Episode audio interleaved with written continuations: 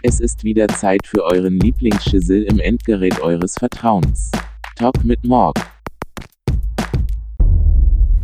So, ja. Herzlich willkommen zu einer neuen Folge Talk mit Morg. Heute mal wieder aus dem Radioaktiv-Studio. Ich bin hier heute Abend zu Gast mit Lukas. Moin. Lukas ist der Sänger einer neuen Hamelner Band. Man könnte fast sagen Hamelner Band, oder? Ja, so. Also kommt auf jeden Fall. Äh, Hameln ist so die Keimzelle davon, dass das Ganze jetzt tatsächlich auch noch, äh, auf einer Bühne stattfinden kann. Genau. Also du kommst Zum eigentlich aus Glück. Hamburg. Du bist gerade frisch aus Hamburg gelandet quasi Ja, genau. in Hameln. Und ähm, ja, Lukas ist Sänger der Band Der Zweite Mensch. Lukas, warum der Zweite Mensch? Wer ist denn der erste Mensch? Fast erwartet. Das dachte ich mir, dass du ja, das ja. erwartet Ach, das ist äh, eigentlich aus irgendeinem Bullshit daraus entstanden. Das, So. ist, das sind immer die besten Ideen. Aus Ja. welchem Bullshit denn? Äh, äh, sagt dir VBT was? Internet, Video, Battle, YouTube? Äh, nicht so wirklich, erklär mal. Anfang, Mitte 20-jährigen Dullis battlen sich gegenseitig und machen dazu immer irgendwelche Videos. Es war aber eine Zeit lang relativ groß und äh, ein guter Freund von mir, Dima Richman, schöne Grüße an dieser Stelle an Dima, äh, hat mich damals mit dazugenommen und wir haben dann so ungefragt Rezensionen abgegeben zu den jeweiligen Runden. Und äh, da hat dann normalerweise irgendein anderer Kollege von uns, Yilmaz E aus E, schöne Grüße auch an Yilmaz, Es fallen immer mega viele Grüße hier bei Talk mit Morg. ja, ja, auf jeden Fall. so. Äh, genau, und Yilmaz hatte das mitgemacht und der sah da mal so ein wenig unrasiert und ungewaschen aus. Und äh, da sagte dann irgendwann jemand, wer ist denn der Typ neben Dima? Das ist der erste Mensch. So. Haha, weil er halt so ein bisschen höhlich aussah. Und, Höhlich. und irgendwann saß ich da halt und hat irgendjemand gefragt, wer ist das jetzt, der zweite Mensch oder was? Und dann war dann so, ja, gut, dann ist das jetzt wohl mein Name, passt. Und dann war das so. Und dann äh, hat Dima irgendwann mal sein eigenes Battle äh, stattfinden lassen oder veranstaltet. Und ich hatte mit Rap noch überhaupt nichts zu tun. Ich bin eigentlich Schlagzeuger, ähm, eigentlich immer so eher so Ballermusik gemacht, Metalcore und so solche Sachen halt.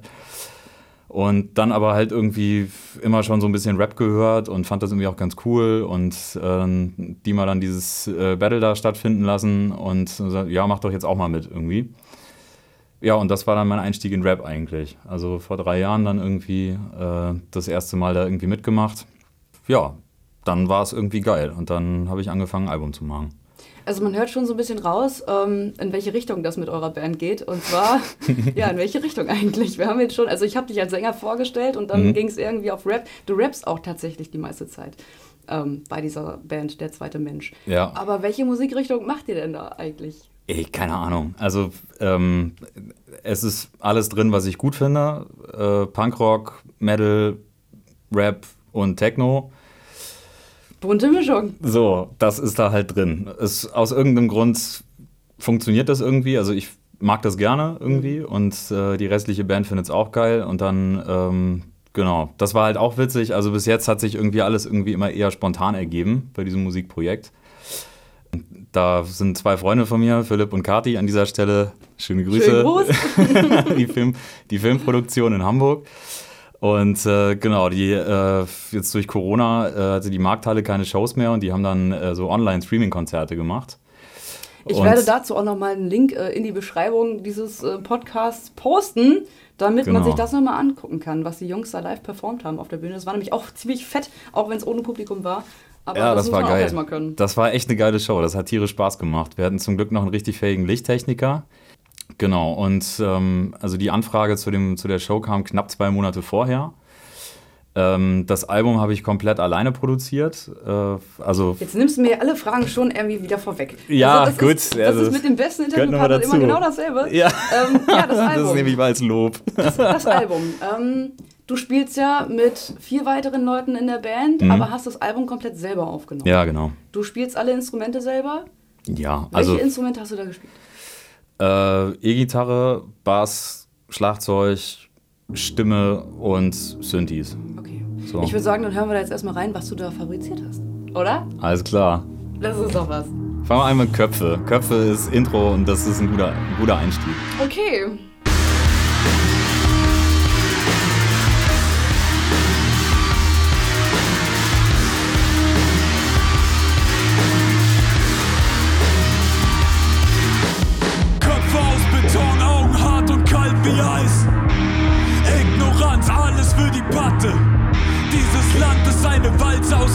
Alles betäubt mit Fett, Zucker, Hass und Gewalt. Hör auf zu denken und halt deine Fresse, wenn du anfängst zu glauben, du wirst irgendwas Besseres. Ich hasse Menschen, scheiße auf Scheine und Scheiden wie Diktatoren auf Soldatenleben. Gebe einen Fick auf Karriere und Szene-Regeln. Fotzen singen politisch korrekte Punkrock-Hymnen. Steck dir dein Gegender in den Arsch, dann ist es innen. Der Traum von Haus, Garten, Auto, Frau und Kind. Das Gift, aus dem Menschen gehauen sind. Falte die Hände zum Gebet für gute Zeiten. Gott starb beim Anblick seiner widerlichen Saat.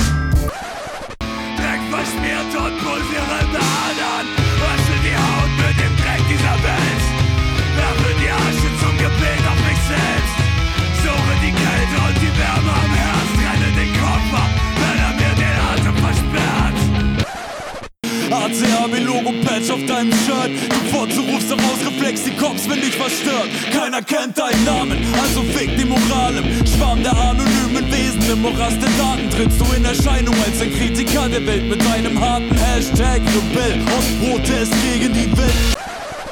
Ganz normale Menschen sehen ganz normal weg, wenn ganz normale Menschen Dinge tun, die kein normaler Mensch macht. Die Normalsten sind die Kränkesten und die Kranken sind die Gesündesten. Ganz normale Menschen sehen ganz normal weg, wenn ganz normale Menschen Dinge tun, die kein normaler Mensch macht. Die Normalsten sind die Kränkesten und die Kranken sind die Gesündesten.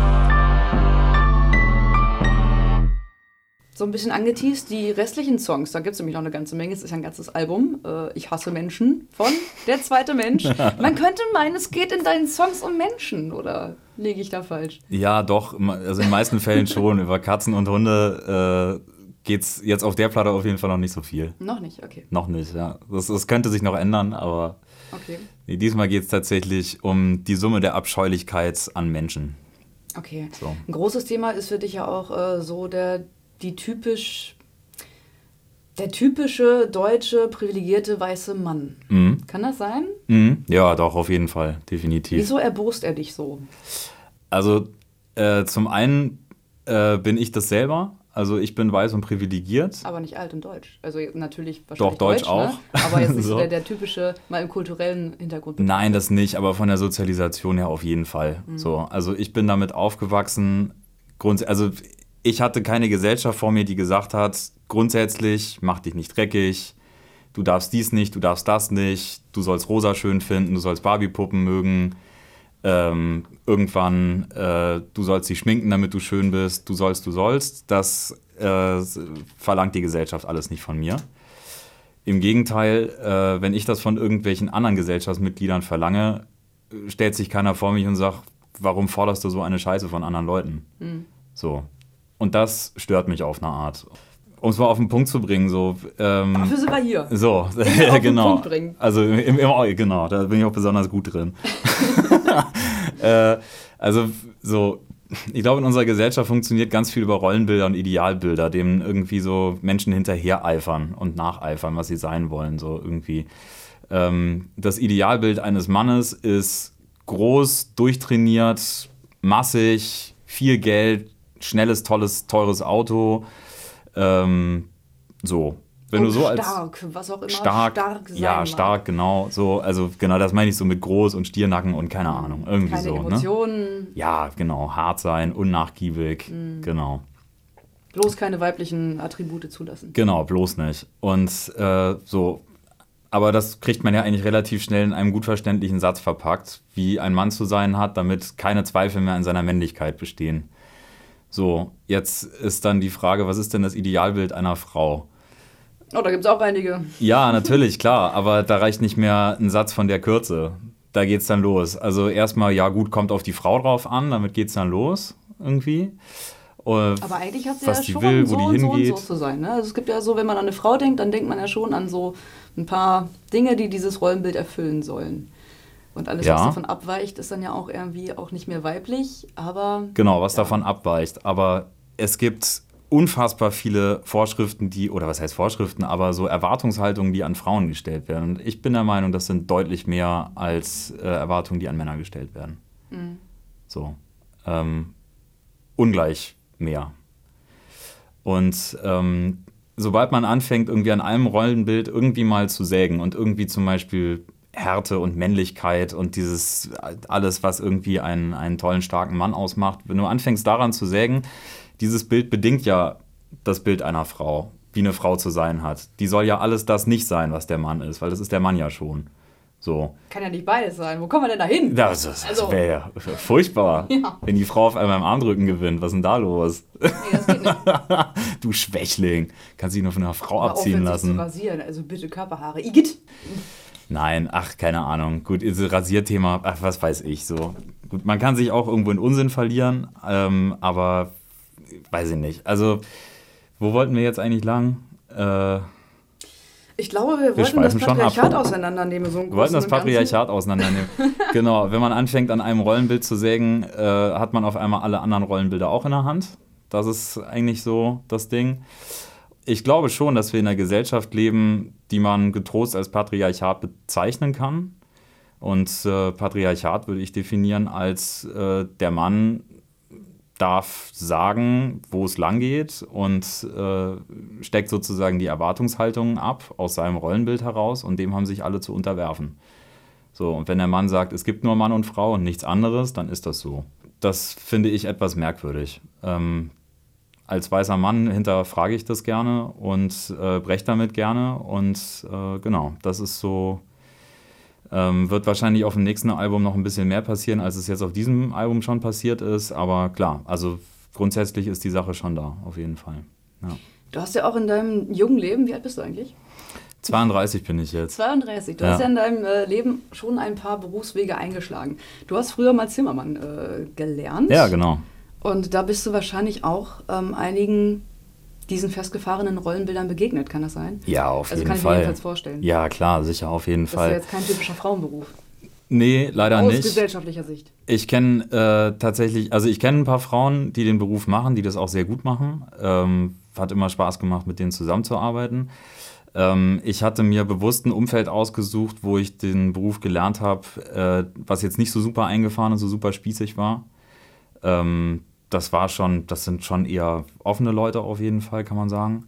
Aber klar, also speziell, wenn du es halt mit anderen Gewerken zu tun hast, irgendwie, da kommen halt dann, das ist halt Bau, so, da kommt das halt zusammen. Ja, also, ja, also der klassische Zimmer Frauen gehören auf dem- Zimmermenschberuf, der ist ja doch eher, das ist ja schon so, Ja. so eine eigene Kultur eigentlich quasi, ne? Ja, schon. Also Zimmerleute sind immer noch so ein bisschen außen vor irgendwie. Ähm, das merkst du auch auf dem Bau. Du kommst da als Zimmerer hin, da ist immer, weiß ich nicht, da ist, es gibt immer einen gewissen Vorbehalt gegenüber Zimmerleuten. So. Bei allen anderen, da wird irgendwie ganz normal miteinander geredet, irgendwie Maurer und Klempner und was auch immer. Und Zimmerer sind irgendwie immer erstmal so, oh, Vorsicht. Ich, keiner weiß warum, aber äh, das- Da darfst du nicht mal der Blondine da auf der Straße hinterher pfeifen. Nein, ach, da, da, da machen alle mit, gar nichts los. Aber Zimmerleute werden irgendwie immer für intelligenter als die anderen gehalten. Ist es so? Nee, aber es ist- hat sich irgendwie festgesetzt, dieses Gerücht. Ah, okay. Na gut. Ja, und dann bist du irgendwann nochmal umgeschwenkt und hast äh, ein Jurastudium angefangen. Ja, genau. Also genau genommen habe ich erst Jura studiert, dann hatte ich die Schnauze voll und dann habe ich Zimmerer gelernt. Und äh, dann ähm, war eigentlich alles super und ich wollte eigentlich auch dabei bleiben. Aber ähm, dann waren irgendwie fünf Jahre seit dem Examen vergangen. Dann habe ich gesagt, ja, okay, ich probiere es jetzt nochmal. Ich fange jetzt einfach an mit dem Referendariat. Das ist die praktische Ausbildung. Du wirst ja zum Richter ausgebildet. Wenn du das zweite Examen bestanden hast, hast du Befähigung zum Richteramt. Dann kannst du halt stattdessen dann Rechtsanwalt werden oder Staatsanwalt oder irgendwas völlig anderes damit machen, völlig egal. Aber dann bist du Volljurist. Gesagt so, okay, ich gebe mir jetzt sechs Monate. In der Zeit werde ich wissen, ob ich da Bock drauf habe oder nicht. Und bin relativ sicher gewesen, dass ich innerhalb dieser sechs Monate abbrechen werde und auf dem Bau bleibe. Und ja, wie das Leben so spielt, plötzlich fand ich es richtig gut. Und jetzt habe ich im Dezember dann Abschlussklausuren. Ja, toi, toi, toi. Ja, Dankeschön. Ähm, nun ist ja der juristische Beruf nicht unbedingt, ähm, jedenfalls das, was du anstrebst, nicht unbedingt ein Job, wo man Menschen umgehen kann. Und dein Album heißt ja Ich hasse Menschen. Wie lässt sich das vereinen? Wie lässt sich das vereinen? Ja. Ach, keine Ahnung. Also so. Äh, ich hasse Menschen ist halt ein Titel, der die ganzen Themen, um die es auf dem Album geht, ganz gut zusammenbringt. Menschen zu hassen, also sprich einfach zu sehen, was an Leuten einfach nicht schön ist und das nicht zu ignorieren, damit man mit den Leuten irgendwie gut klarkommt, sondern halt irgendwo auch einfach zu sagen, so, ich, es steht mir nicht zu, jetzt zu sagen, was ist richtig, was ist falsch. So, das steht mir als Individuum nicht zu. Aber ich kann als Einzelner sagen, okay, die und die Verhaltensweisen, die finde ich furchtbar und mit solchen Leuten will ich nichts zu tun haben. Und da werde ich mir auch Mühe geben, mir das zu erhalten, nicht für Arschlöcher arbeiten. So. Es gibt ein Buch, das heißt Im Grunde gut. Ich weiß gar nicht, von welchem Autor das gerade ist. Ähm, aber das behandelt auch die The Thematik, dass äh, der Mensch an sich eigentlich kein schlechtes Lebewesen ist. So, dass es halt ähm, von der Gesellschaft in Strukturen getrieben worden ist, die sich halt toxisch auf den Rest der Menschheit, der äh, an, aller anderen Arten und auf die Welt auswirkt. So. Und ähm, aus meiner Sicht ist das auch ganz richtig so. Es gibt halt auch Kulturen, die sind weniger kacke als zum Beispiel hier unsere mitteleuropäische Kultur. Also ich glaube, unsere mitteleuropäische Kultur, ich kenne jetzt nicht wesentlich mehr Kulturen, muss ich dazu sagen. Ich war, also mich würde speziell mal Japan interessieren. Ich glaube, äh, was Bigotterie und Verlogenheit angeht, ähm, sind die da, glaube ich, auch ganz gut unterwegs. Fall. Also haben ja auf jeden Fall so die straighteste Suizidrate auf der Welt. Gut, aber das sind dann auch wieder jetzt irgendwie so Fakten, die nimmt man jetzt hier irgendwie so im Reagenzglas wahr. Vielleicht ist das alles anders, ich weiß es nicht. Ich will mir das irgendwann mal angucken oder das irgendwie mal genauer kennenlernen. Ähm, ansonsten, ja, weiß ich nicht, Südamerika, da gibt es, glaube ich, auch unschöne Sachen. USA, also ich glaube, verlogene Gesellschaften, wo irgendwie alle möglichen Sachen krumm hängen. Äh, wenn wir an Gesellschaften denken, wo Genitalverstümmelung, speziell bei Frauen, na gut, gibt es ja nur bei Frauen, aus irgendwelchen Gründen, ähm, wo das irgendwie so, ein- so ein Dauerthema ist für eine Gesellschaft, ich glaube, das ist jetzt auch nicht so besonders schön. Also ich glaube, egal wohin man kommt, man muss ein bisschen graben und dann findet man irgendwie auch schon so die Widerwärtigkeiten. Auf jeden Fall. Das soll sicher wie bedeuten, dass wir ja irgendwie das äh, Allerschlimmste an menschlichen Abgründen ähm, so das E- Exempel dafür sind. Aber äh, wir könnten es auf jeden Fall besser machen. Wir haben die Ressourcen dafür. Ja, natürlich, sicher, der Also Background wir haben dafür die da. Aufklärung, wir haben, dafür da, ähm, ja. ja. wir haben eigentlich alles, was wir brauchen. Wir müssen uns nur mal nicht so dumm anstellen irgendwie. Genau, also wir, wir müssten gar nicht so scheiße sein, wie wir sind, Genau. sind wir aber. Und Wir machen ähm, uns selber das Leben schwer und in anderen Ländern gibt es halt äh, nicht solche Situationen, dass wir halt äh, einigermaßen gut durchs Leben kommen, so wie hier. Was verblüffend ist, also ähm, ich meine, weiß nicht, wenn man in unser Grundgesetz guckt, das ist ja im Prinzip so ein bisschen meine, meine Prägung, von der ich ausgehe. Deine Bibel. Meine Bibel, ja, genau. Ist, genau.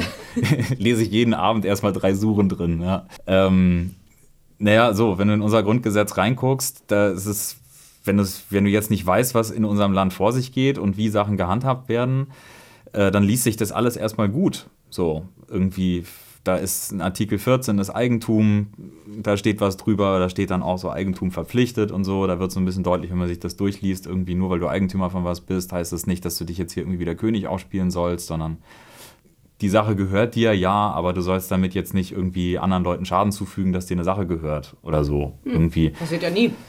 Passiert nie, genau, so irgendwie. Und sobald man irgendwo Braunkohle findet, kann man halt in die ganze Dörfer wegbaggern und dann ist Enteignen gar nicht so schlimm irgendwie. Und auf der anderen Seite kommen halt irgendwelche Investoren irgendwo hin.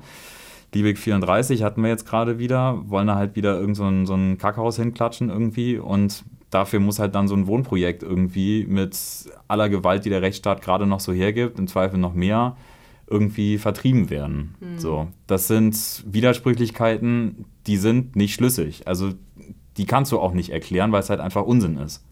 Und So. jetzt nochmal auf die Würde des Menschen zurückzukommen, das ist ja auch manchmal so ein bisschen fraglich, ne, wie das dann wirklich umgesetzt wird. Das ist das wirklich so stimmt. auslegbar, was die Würde des Menschen tatsächlich betrifft? Oder stellen sich eigentlich da nicht. so viele Menschen einfach nur sehr mit an? Nö, ich glaube, das ist ein praktisches Problem. Ähm, das ist Gesellschaftsanschauung. Also wenn jetzt jeder Fall, wo das irgendwie in der Frage steht, vom Bundesverfassungsgericht landen würde, dann würde das Bundesverfassungsgericht viele staatliche Maßnahmen kritisch sehen, aufheben, wie auch immer. So. Aber es landet eben ein Bruchteil vom Bruchteil nur da. Die meisten Sachen, die allermeisten Sachen, da gibt es nicht mal eine Strafanzeige, die passieren. Ähm, Sozialhilfeempfänger, die aus einer psychischen Überforderungslage oder was auch immer zusätzlich Geld verdienen, trotzdem noch Hartz IV bekommen, zack, finden die sich auf einmal vorm Gericht wieder und äh, werden angeklagt. wegen Betrug, weil sie vorgetäuscht haben, äh, keine zusätzlichen Sachen zu erhalten, haben sie aber schon und zack, bist du in einer Straftat drin. Auf dem Papier stimmt das. So äh, habe ich ganz große Skrupel mit. Äh, warum schlagen wir auf die Schwächsten in unserer Gesellschaft ein? Ah. So.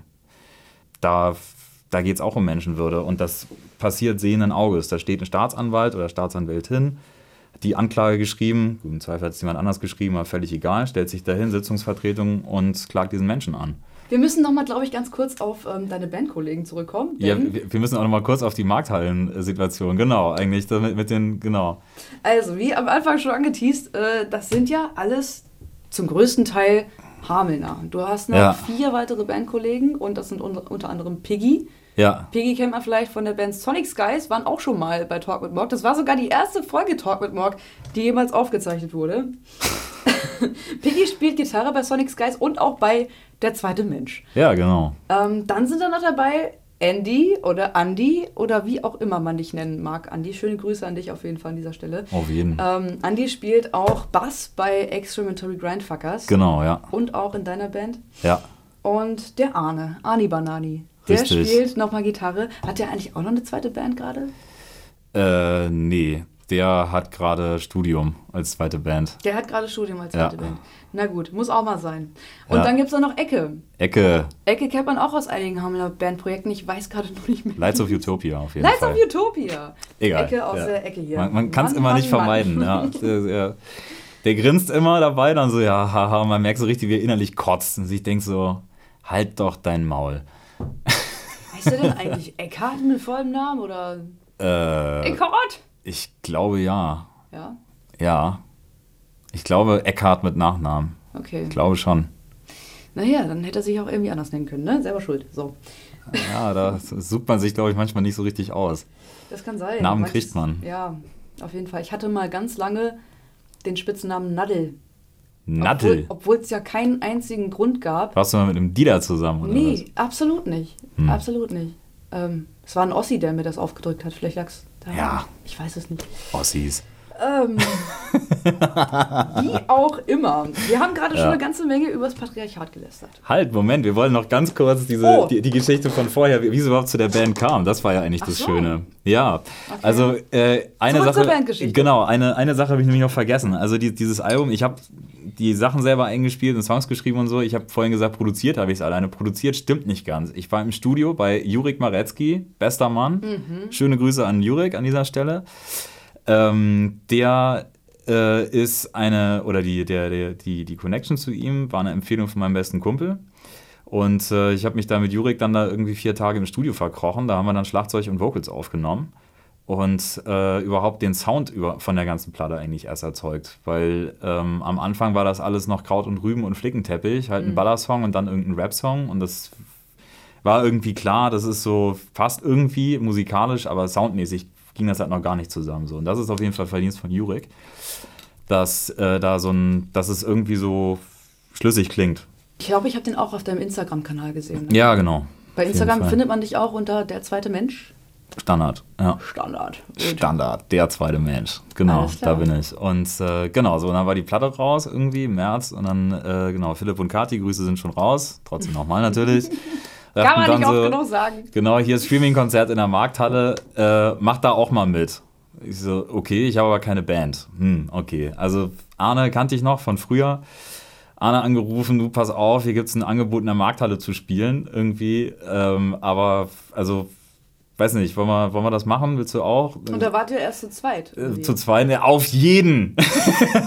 das machen wir. Ja, zu zweit, egal. Also, ja, wir, wir versuchen bis dahin eine Band hinzukriegen. Das war äh, T minus zwei Monate. Man muss die So. Gelegenheit am Schopf packen. Genau, und dann sagt er, ja, äh, lass doch nochmal Piggy fragen, den kenne ich noch von früher. Äh, waren ab und zu mal ein paar Wochenendtouren spielen mit meiner alten Band. Und äh, daher kannten wir uns, dann irgendwie Piggy gefragt, der fand das dann irgendwie gut. Und äh, der hat dann noch Ecke mit ins, Gespr ins Gespräch gebracht. Und dann äh, plötzlich war Andy irgendwie auch da. Ähm, und ja, dann war irgendwie klar, ba also Arne wollte eigentlich Bass spielen. Wurde dann nix, weil Andy Bass spielt. Dann musste Arne halt Gitarre spielen, das erste Mal live. und dann Leadgitarre. Hast aber ganz toll gemacht, Arne. Alles gut. Er wird jetzt Ach, gerade den Kopf Seiten schütteln. mehr, mein Gott. Ja, das ist. Und auch noch dünner. Und auch noch dünner, So, eben. Gar nicht so also, viel Kraftaufwand dabei. Nee, eben. Also alles nicht so schlimm. Genau, so. Und dann haben wir zwei, dreimal geprobt irgendwie und dann haben wir die Show in der Markthalle gespielt. Hat tierisch Spaß gemacht. War Mhm. Wo richtig probt geil. ihr denn, wenn der Großteil aus Hameln kommt? Äh, unterschiedlich. Also äh, wir haben jetzt einmal bei Sonic Skies im Proberaum gespielt, einmal auf dem Hausboot, äh, dann noch ähm, in Hamburg in meinem alten Proberaum und wesentlich häufiger haben wir noch nicht geprobt. Also ihr seid so eine Wanderband. Ja, Quasi. UFW. Wie gesagt, äh, liebe Zuhörerinnen und Zuhörer und alles dazwischen, bitte hören Sie sich mal die Sachen von der zweite Mensch bei Spotify an, denn da kann man auch ganz hervorragend äh, die Sprechgesangklänge von Lukas hören, was jetzt live nicht so geht. Ich habe euch mal gehört, ähm, live, ich glaube zweimal sogar schon, bei der Probe. Und das klingt auch alles ganz fetzig, aber leider hört man dich da nicht so äh, dolle. Ja, Sprachverständlichkeit, das ist ja immer ein bisschen so die Problematik. Also, äh, Da ist halt auch ordentlich Bums dabei. Also Ja, aus den so. Gitarren kommt ordentlich was raus. Also wenn du halt dem nur einen normalen. Beat spielst irgendwie, dann hört meine Stimme da normalerweise drüber. Die muss dann nur laut genug sein. Mhm. Aber bei so richtigem Geklatsche irgendwie, was es halt dann zwischendurch auch mal ist, ähm, da ist normalerweise die Sprachverständlichkeit nicht so das Thema. Aber das kann man sich dann ja vorstellen, wenn man im Vorhinein schon mal die Songs gehört hat. So, kein Mensch hört sich meine Songs vorher an. Genau. Und Also bis zum nächsten Live-Konzert können Sie jetzt alle Songs mal bitte gerne auswendig lernen, meine Damen und Herren. Eben, genau, dass ihr dann auch wisst, was ich da eigentlich mache. Genau. Nee, genau. Also das ist auf jeden Fall nochmal so ein Projekt, irgendwie da irgendwie eine technische Lösung zu finden, dass man die Stimme mal ein bisschen besser hört, weil normalerweise ist es halt bei so Geballer eher ein Instrument als irgendwie ein, äh, dass da irgendwie eine Message großartig bei rüberkommen soll. Mhm. Und genau, aber so erstmal muss es halt ballern und dann finde ich irgendwie auch okay, wenn man da jetzt mal zwei Zeilen nicht versteht. Irgendwie, Mhm. Hauptsache das knallt halt. Aber deine Texte strotzen ja vor Inhalt und vor Messages. Me mes mes Messages.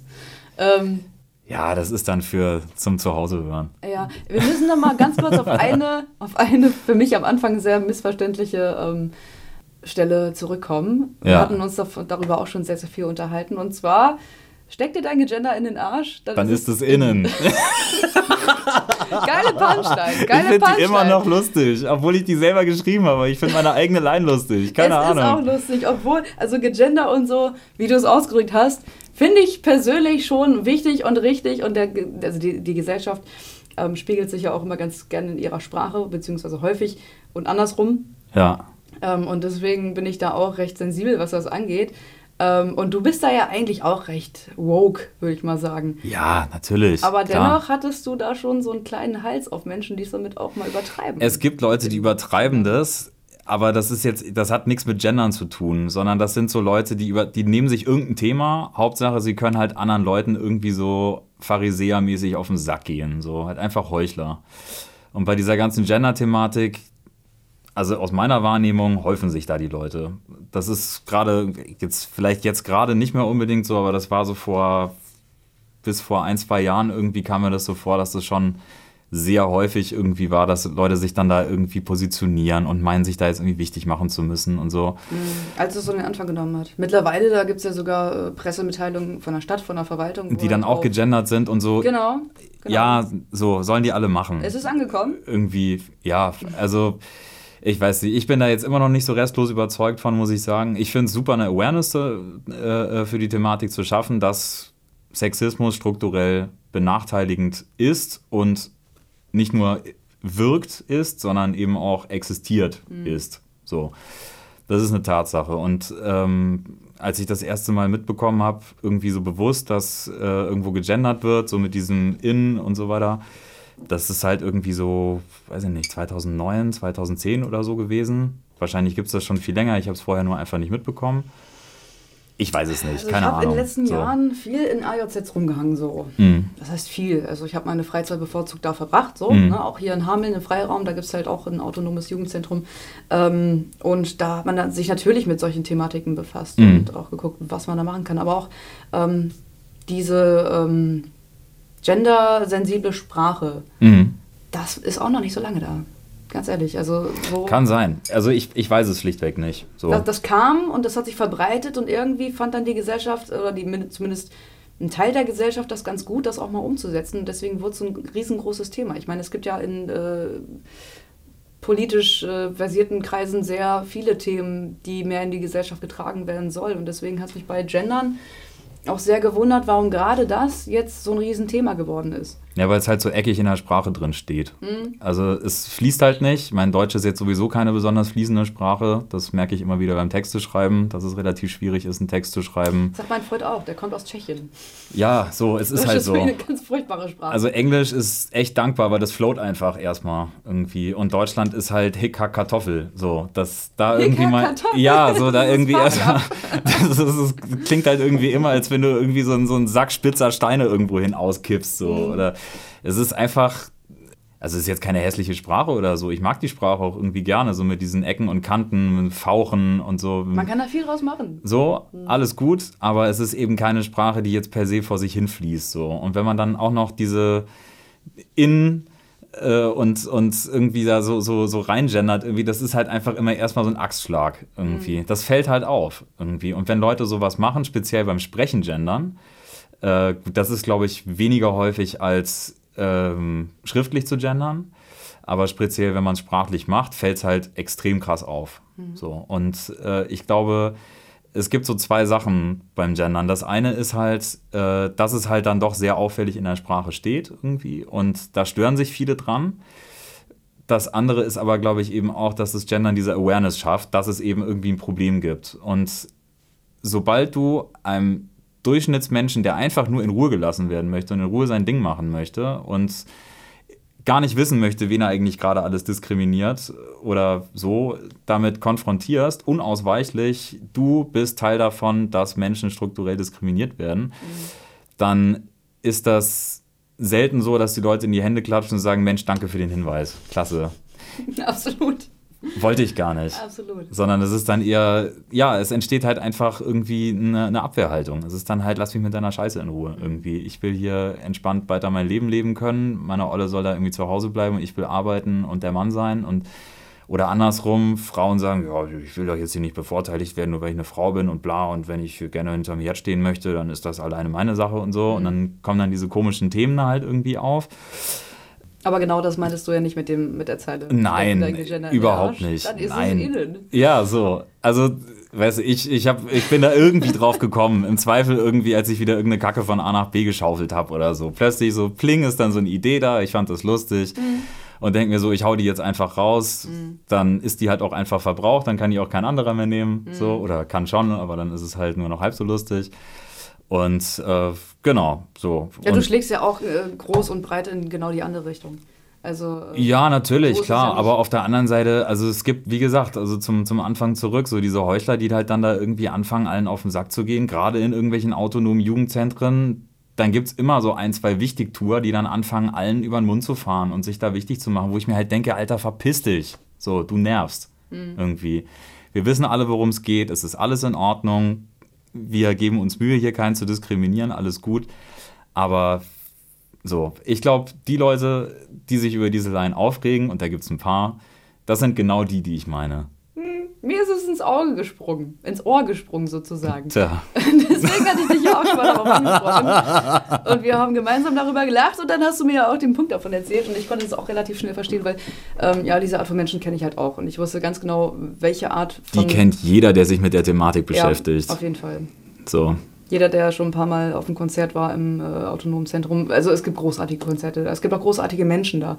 Aber Es ähm, ist super, dass es autonome Zentren gibt. auch äh, Tatsache, keine Frage. viele Kackspaten. Viele Kackspaten sind Aber wenn du halt reinkommst in so einen Laden, da fängt eine Show an, du guckst links neben die Bühne und da ist erstmal ein Plakat, wo irgendwie 20 No's übereinander hängen, dann denke ich mir halt irgendwie so, okay, sei halt einfach nicht scheiße. Ich glaube, darum geht's. Es geht darum, äh, nicht eine Awareness dafür zu entwickeln äh, und jetzt für jede Form von Diskriminierung und dem, was irgendwie falsch läuft, einen tollen Begriff zu empfinden und zu sagen, ja, es ist jetzt aber Klassismus oder, ach nee, warte mal, das ist gar nicht klassistisch, was du gesagt hast, das ist sogar ableistisch, was du gesagt hast.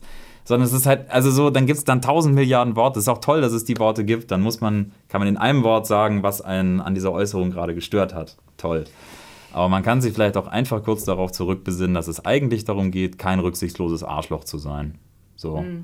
Darum Mhm. Ich denke, geht's. ja, ich Und denke, nicht, das Problem ist, dass viele nicht wissen, wie, wie das geht. ja, also viele das definieren das anders. ist das Und Problem. deswegen muss man es vielen Menschen erklären, aber das Und deswegen halt aber auch nicht gibt es mit, dann auch ähm, 20 No's neben der Bühne. Genau, das schaffst du halt auch nicht mit Begriffen, die keine Sau kennt. So, ne? Natürlich kann man So. ähm, einer Gesellschaft diese Begriffe nahebringen, Äh, diese Awareness ist jetzt, glaube ich, in den letzten Jahren sehr groß angestiegen. Und wir haben da auch noch eine ganze Menge Arbeit vor uns, auf Mhm. jeden Fall. Aber das schaffen wir nur, wenn wir halt nicht mit dem. Der erhobene Zeigefinger kann schon mal helfen, auf jeden Fall. Aber wir dürfen die Menschen vielleicht nicht so. Ja, man darf es halt auch nicht übertreiben, so, weil wir sind beide kein Stück besser. Ja. So, also nur weil wir uns ein kleines bisschen darüber Gedanken jetzt mal irgendwie machen seit gefühlt drei Tagen, dass wir jetzt irgendwie nicht jeden rücksichtslos behandeln wollen würden. Wir tun es häufig genug. So, also guck dir allein die Klamotten auf unserem Leib an. Ich weiß nicht, ob du hin und wieder tierische Produkte konsumierst, wie auch immer, ich tu's. Der Background dazu, also bleiben wir bei den Klamotten, weil wir haben beide Klamotten am Leib und die Es kommen. ist Oktober, es ist Es ganz schön kalt draußen. Natürlich So. haben wir Klamotten dann. Und äh, wir wissen beide, wo diese Klamotten herkommen und unter welchen Umständen die gefertigt werden. Das mag sein, dass wir uns bei der Hälfte unseres Kleiderschranks darüber Gedanken gemacht haben, wo die herkommen und vielleicht nicht die billigste Kackscheiße gekauft haben und vielleicht Ja. auch mal ein T-Shirt mit irgendeinem tollen grünen Label oder so. Aber wo kommen deine Socken her, deine Schuhe? Du weißt es ganz genau und du machst es trotzdem. Also von daher, äh, ich will mich nicht großartig erheben. So. Ich denke, wenn man ein kleines bisschen was macht, wenn man so ein kleines bisschen auf irgendwas achtet, wenn man auch nur dieses Bewusstsein dafür hat, dass irgendwas gerade nicht in Ordnung ist, was man macht, Ja. dann ist das schon ein ganz, ganz großer Schritt. Ja. Und dann ist Perfektionismus nicht das Ziel, wo man hinkommen muss, Genau. sondern der Weg dahin so. Und der Weg ist äh, aus Fehlern gebaut. Jeder Mensch macht Fehler auf dem Weg, etwas besser zu machen. Ja, natürlich. Also ich, es, es gibt halt Auch die, die mit dem erhobenen Zeigefinger überall rumlaufen, Ja. die sind auch erstmal äh, gegen Schränke gelaufen, ähm, bevor sie Ja, offensichtlich. hatten, Sonst würden sie mal den erhobenen Zeigefinger runternehmen. Genau, genau. Ja, ja, ich denke mir halt äh, irgendwie also ich mache mir irgendwelche Gedanken, merke irgendwie, okay, das und das ist irgendwie nicht so cool. Ich will das vielleicht einfach mal lassen, weil es muss einfach nicht sein. Ähm, und dann gerätst du eigentlich mit so einer Einstellung immer in zwei Situationen, oder was heißt immer, aber häufig in zwei Situationen. Die eine Situation ist, äh, ich hatte mal die Situation Beispiel mit, mit einem Menschen, äh, mich erzählt, ja, ähm, also ich finde vegane Ernährung eigentlich ganz cool.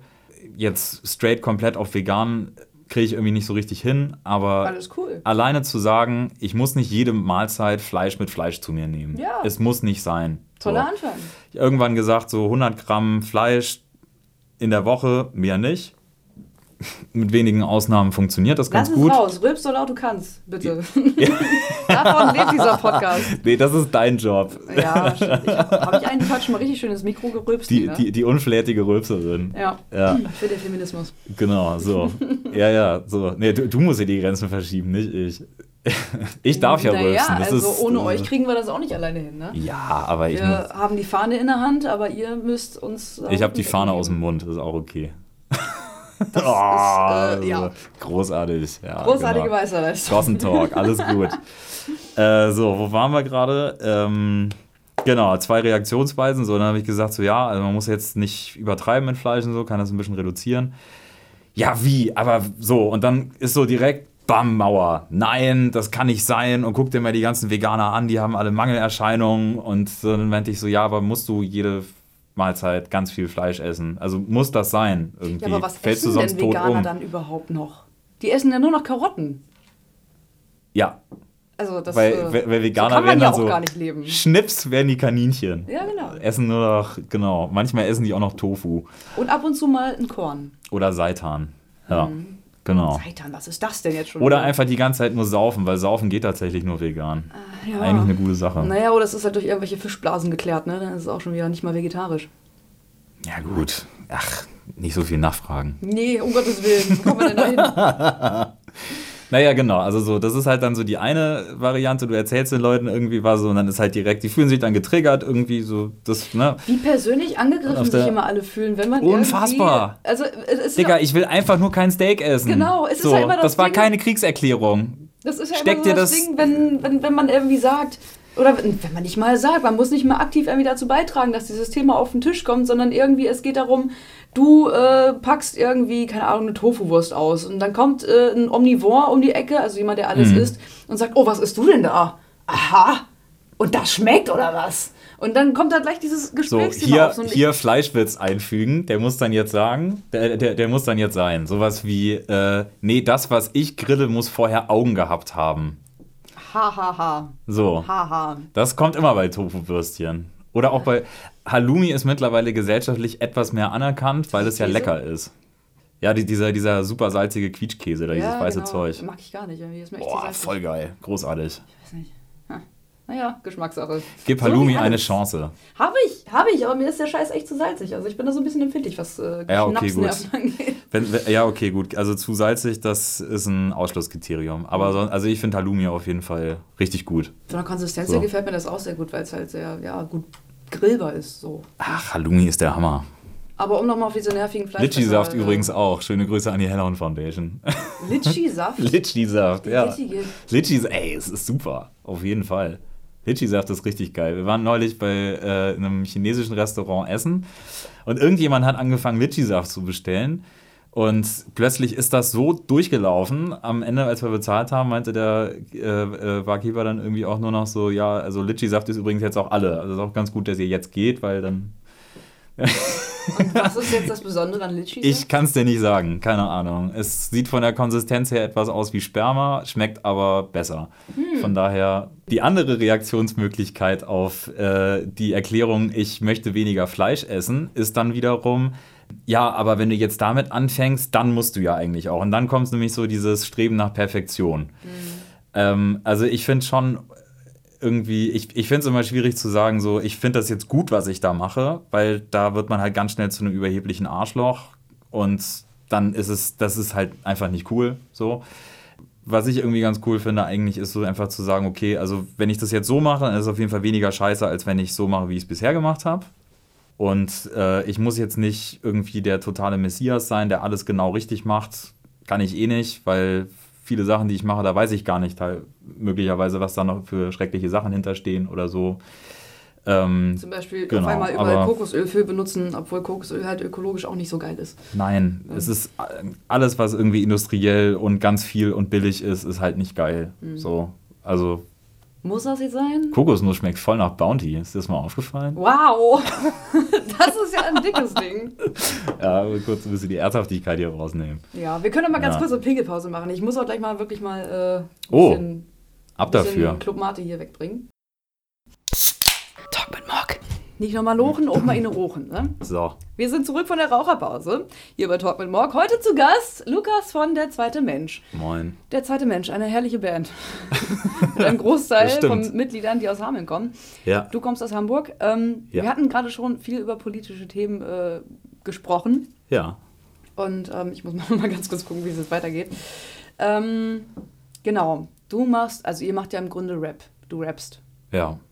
Und ähm, du gehst in einigen Songs auch darauf ein, auf äh, dieses typische, diese typische Rap-Szene und was da an ähm, Rollenbildern inklusive dieser fragilen Männlichkeit Ja. stattfindet.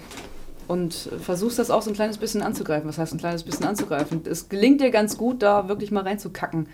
Ja. Ähm, ja, macht Spaß. Hast so. du Kollegen oder beziehungsweise Leute aus dem Rap-Game, mit denen du dich da konfrontiert siehst? Inwiefern konfrontiert? Also, äh, dass die da irgendwie ein, ein Männlichkeitsbild vorleben, das ich attackiere? Genau, genau. Ähm, also, ich habe relativ wenige Leute in meinem äh, Umfeld, die rappen und sich mit Rap großartig beschäftigen. Hm, Du kommst eher so aus der Richtung Punk. Ich komme eher so aus der Punkrock- und Ballerrichtung, ja. So, da wird das dann wohlwollend aufgenommen, dass ich so eine Sachen mache und dann, ja, dann so, mhm, ja. Also, äh, es ist jetzt nicht so, dass ich jetzt wirklich konkrete Leute in meinem Umfeld habe, die ich jetzt äh, direkt äh, adressiere mit meinen Texten. So, ähm, natürlich habe ich eine ganze Menge Leute kennengelernt, die ich furchtbar finde und die dann irgendwie auch eine Vorlage bilden, aber das sind jetzt eben keine Leute, die äh, äh, in meinem Freundeskreis stattfinden oder so, sondern Leute, die man irgendwie kennengelernt hat und dann mit den Jahren sich da irgendwie eher von distanziert hat. So. Aber dann könntest du ja eigentlich auch den Rest der Rap-Szene scheißen und äh, müsstest die ja gar nicht so in Augenschein nehmen. Doch, das macht tust. Spaß. Das macht Klar, Spaß. na sicher, auf Darauf jeden Fall. Äh, basiert das ja auch irgendwie alles so ein bisschen. Ja, ne? auf jeden Fall. Rapper auseinandernehmen. Also ich, ich bin durch Battle Rap überhaupt zum Rappen gekommen. So, äh, ich kann nicht freestylen. Also das, ich habe jetzt, bin jetzt nicht äh, der, der klassische MC oder Battle Rapper oder so, der sich da jetzt irgendwie auf eine Bühne stellt und da direkt da jetzt irgendwie rumcyphert oder sonst was macht. Aber ja, also wenn ich Rap höre, dann ist es Battle Rap. ich mag die Lässigkeit dabei, die dabei entsteht irgendwie. Du kannst, äh, weiß ich, also bestes Beispiel eigentlich KIZ irgendwie. Die kriegen gute Themen, lässig verpackt in einem Battle-Rap-Kontext. Mhm. Jetzt mal irgendwie so, so daher gesagt. Und auch nicht mit den Standardfloskeln, wie jetzt zum Beispiel, äh, ja, ich äh, bin Mann, ich habe einen Penis, ich stehe auf Frauen. Äh, sie machen ja sozusagen genau das Gegenteil. Also sie ziehen genau das, was halt von vielen Rappern aus Ernsthaftigkeit betrieben wird, komplett durch den Kakao. Ja, genau. Und also das ja, ist so. halt auch nochmal doppelt so lässig, als wenn man halt sich einfach dahin stellt und sagt, ich ficke deine Mutter. Also kann auch lustig sein. Äh, also das ist ja im Prinzip ausgesprochen schon erstmal so ein KIZ-Satz, aber es kommt halt auf den Kontext an, in dem es halt stattfindet Mhm. irgendwie. Und ähm, ja, also ich denke mir halt irgendwie klar, so die Themen, mit denen ich mich da beschäftige, äh, das kann man jetzt alles super ernsthaft angehen und da jetzt so dann bist du halt einfach irgendein Spaß, der sich halt mit irgendwelchen Themen beschäftigt, die halt ganz wahnsinnig gesellschaftskritisch sind und so und dann das will einfach, also weil ich habe selber keinen Bock so auf die Art und Weise mit solchen Themen da musikalisch umzugehen irgendwie. Wenn man sich jetzt normal unterhält, dann dass wir jetzt nicht die ganze Zeit Witze aus irgendwelchen Sachen machen, aber ähm, in der Musik finde ich das eigentlich schon ganz gut, erstmal vom Battlen auszugehen. Weil es halt erstmal, es bringt einfach die Coolness rein. So, und es bringt einfach irgendwie die gebotene Lässigkeit rein und es schafft auch ein bisschen Distanz irgendwie zu der Ernsthaftigkeit von den Themen, dass du dann nicht anfängst, dich da in irgendeinem Quatsch zu verrennen irgendwie. Okay. So. Hm. Wir hatten zu Anfang, ähm, relativ zu Anfang dieser Folge Talk mit Morg, ähm, mal äh, ein, uns ein, ein paar Lieder von dir angehört. Was würdest du denn sagen, was davon so das Vorzeigestück, das Prunkstück dieses Albums ist? Des Albums das Ich hasse Prunkstück, Menschen. das Prunkstück des Albums, äh, keine, das ganze Album. Worauf bist du denn besonders stolz? also, wo würdest Auch du auf das sagen, ja, das Album. ist musikalisch und inhaltlich richtig, richtig, richtig. Also, das, äh, das, das würde ich so. Da ja, klopfe ich mir jetzt mal so richtig auf die Schulter, dass ich so einen tollen Song gemacht habe. Genau. Das sage ich bei keinem Song, tatsächlich. Also ich, ähm, das waren vorher viele Songs und das ist dann eingedampft worden und das sind dann die übrig geblieben, die es jetzt sind. Ähm, und das waren die, die mich halt überzeugt haben, wo ich halt auch gesehen habe, okay, die passen irgendwie zusammen und da entsteht irgendwie ein Gefüge draus, das ich gut finde. Ähm, und ja, also wenn ich da jetzt irgendeinen Song nicht von gut finden würde, wäre der nicht auf dem Album. Und wenn ich nicht die Songs oder nicht genug Songs gut finden würde, um die rauszubringen, dann hätte ich das Album auch nicht rausgebracht. So. Also ich finde die alle so richtig irgendwie. Ähm, also ich weiß nicht, ja, stolz ist irgendwie ein blödes Wort. Also es gibt diesen einen Song, ganz normale Menschen, äh, der ist halt, der fällt so ein bisschen raus, weil da ist weder Schlagzeug noch E-Gitarre noch irgendwas. Da gibt es keinen Beat. So, das ist einfach nur ein Klavier, das da geradeaus durchläuft und im Hintergrund passieren dann auch irgendwelche äh, atmosphärischen Sachen, aber Das, das, Sample ist davon. Erich Fromm ist das. ja. Erich Fromm ist Mhm. das, okay. Mhm. Wo ist das her? Aus, ähm, also, was behandelt das? Das Explizit. ist, äh, das ist ein Gespräch, äh, das hatte ich irgendwie mal bei YouTube gefunden. Das hat irgendwann, also vor vielen Jahren stattgefunden. Ähm, ich glaube beim WDR oder irgendwie so, also im Fernsehen auf jeden Fall. Ähm, und die haben so über alles Mögliche geredet und dann gibt es aber halt so einen so einen, äh, Abschnitt in dem Gespräch, wo sie sich halt über normale Menschen unterhalten. Also was, was ist normal Die irgendwie. Genau, so. Und da kommt dieser Satz her. Und ähm, also da, der sagt ja, äh, die, die Kränksten sind die gesündesten und die Gesunden sind die kränkesten. Ähm, und das fand ich irgendwie einen guten Satz, so irgendwie. Und der ist dann irgendwie eine Zeit lang, äh, hat sich bei mir so ein bisschen festgesetzt und dann irgendwann war dieser Beat, oder Beat in Anführungszeichen, dieses Playback da entstanden.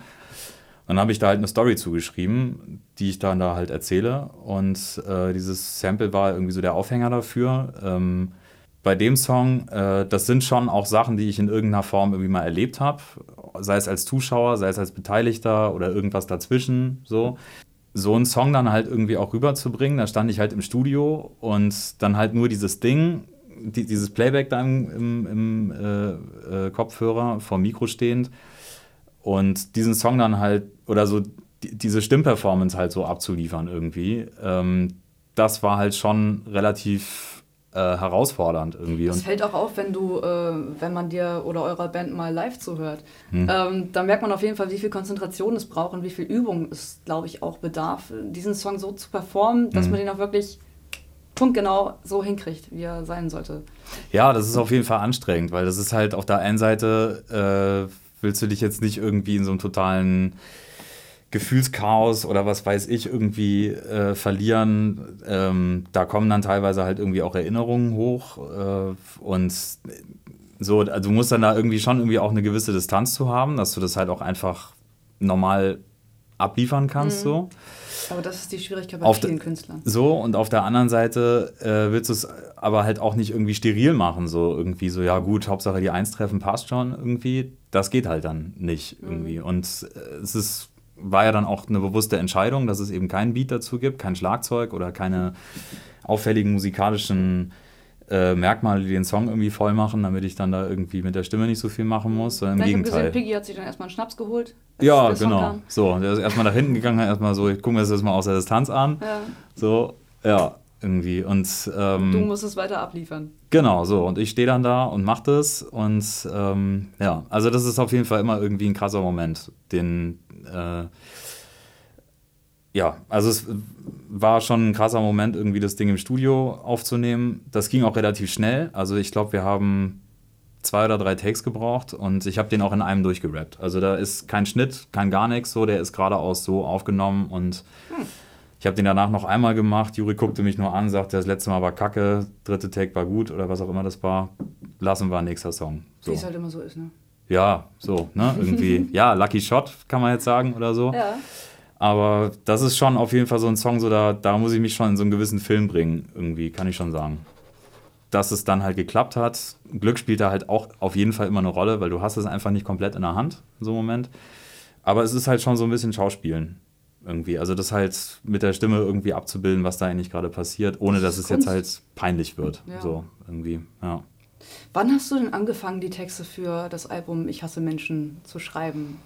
Also, wo hat das, wo hat das ganze, dieses ganze Projekt angefangen? Wo hat das angefangen? Also diese Mischung aus Rap und Geballer, die habe ich schon relativ lange im Kopf eigentlich. Also ich habe so mit elf habe ich das erste Mal Slipknot gehört, dieses Debütalbum damals. Also das, es gab ja noch eins davor, ähm, aber Made Feed Kill Repeat, aber das kennt kein Mensch. Und das danach, wo Wait and Bleed und Sick und so weiter drauf ist irgendwie. Das kam 99, glaube ich, raus oder so. Und da habe ich das das erste Mal gehört, 99, 2000 rum, sowas.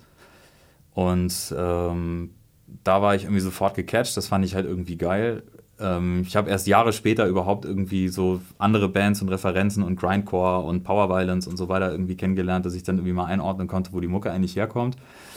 Aber ich weiß es halt noch so. Da war ich elf und das war im Sommer an so einem Badesee irgendwie. Und da hat das jemand laufen gehabt und ich bin da nur noch an dieser Box gehangen und habe das einfach nur noch gehört. So. Und das war einfach nur so, wow, das geht mit Musik. Und, Da äh, wusstest du, in die Richtung soll es gehen, wenn ich mal selber Musik mache. ja, wirklich, tatsächlich so. Und ähm, die hatten ja damals den, oder haben sie immer noch, Sid Wilson, den DJ mit dabei, der hat halt immer so diese Drum and Bass Sachen mit reingebracht irgendwie.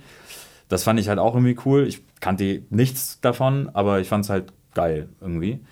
Und parallel damals äh, ist DJ Tomek äh, mit den ersten zwei, drei Singles an den Start gekommen. Der erste deutsche DJ, der irgendwie mal zumindest für eine breite Öffentlichkeit bemerkbar nach Amerika gegangen ist und da mit Leuten gearbeitet hat. Der hat plötzlich ein Feature von Flavor Flav gehabt oder so. Das wäre für irgendwelche Stuttgarter Dachboden-Rapper vollkommen undenkbar gewesen. So, entsprechend krass ist natürlich auch der Hate ausgefallen. Warum darf der Pole das und warum jetzt wir nicht und so, ne? Ähm, genau, also von daher, äh, ja. Aber ich fand den halt irgendwie immer geil. One, two, three Rhymes Galore, irgendwie, das war einfach cool. Ich mochte das. Und ähm, Ich muss dich noch mal ganz kurz ein bisschen ausbremsen, glaube ich. Wann hast du angefangen, die Songs zu schreiben? Also, ach so, sorry, ja, alles klar. Oh, ja, okay, schon wieder schön, Texte- schön abgeschwiffen. Texte in, in, in Also Songs- Form zusammenzufassen. Songs angefangen zu schreiben habe ich 2000, Ende 2017. Ende 2017 und da ging es dann so mit den ersten Songs los und Texte sind dann so parallel irgendwie immer entstanden. Und aber die Idee, sowas halt zu mischen, deswegen habe ich gerade diesen langen Bogen da gemacht. Ja, es hat, es hat bestimmt Sinn, was du da Ja, ja, ich, hast, ich, ich müssen brauche manchmal nur ein bisschen länger. Ja, ja, normal. Nee, das ist so, alle schlafen ein.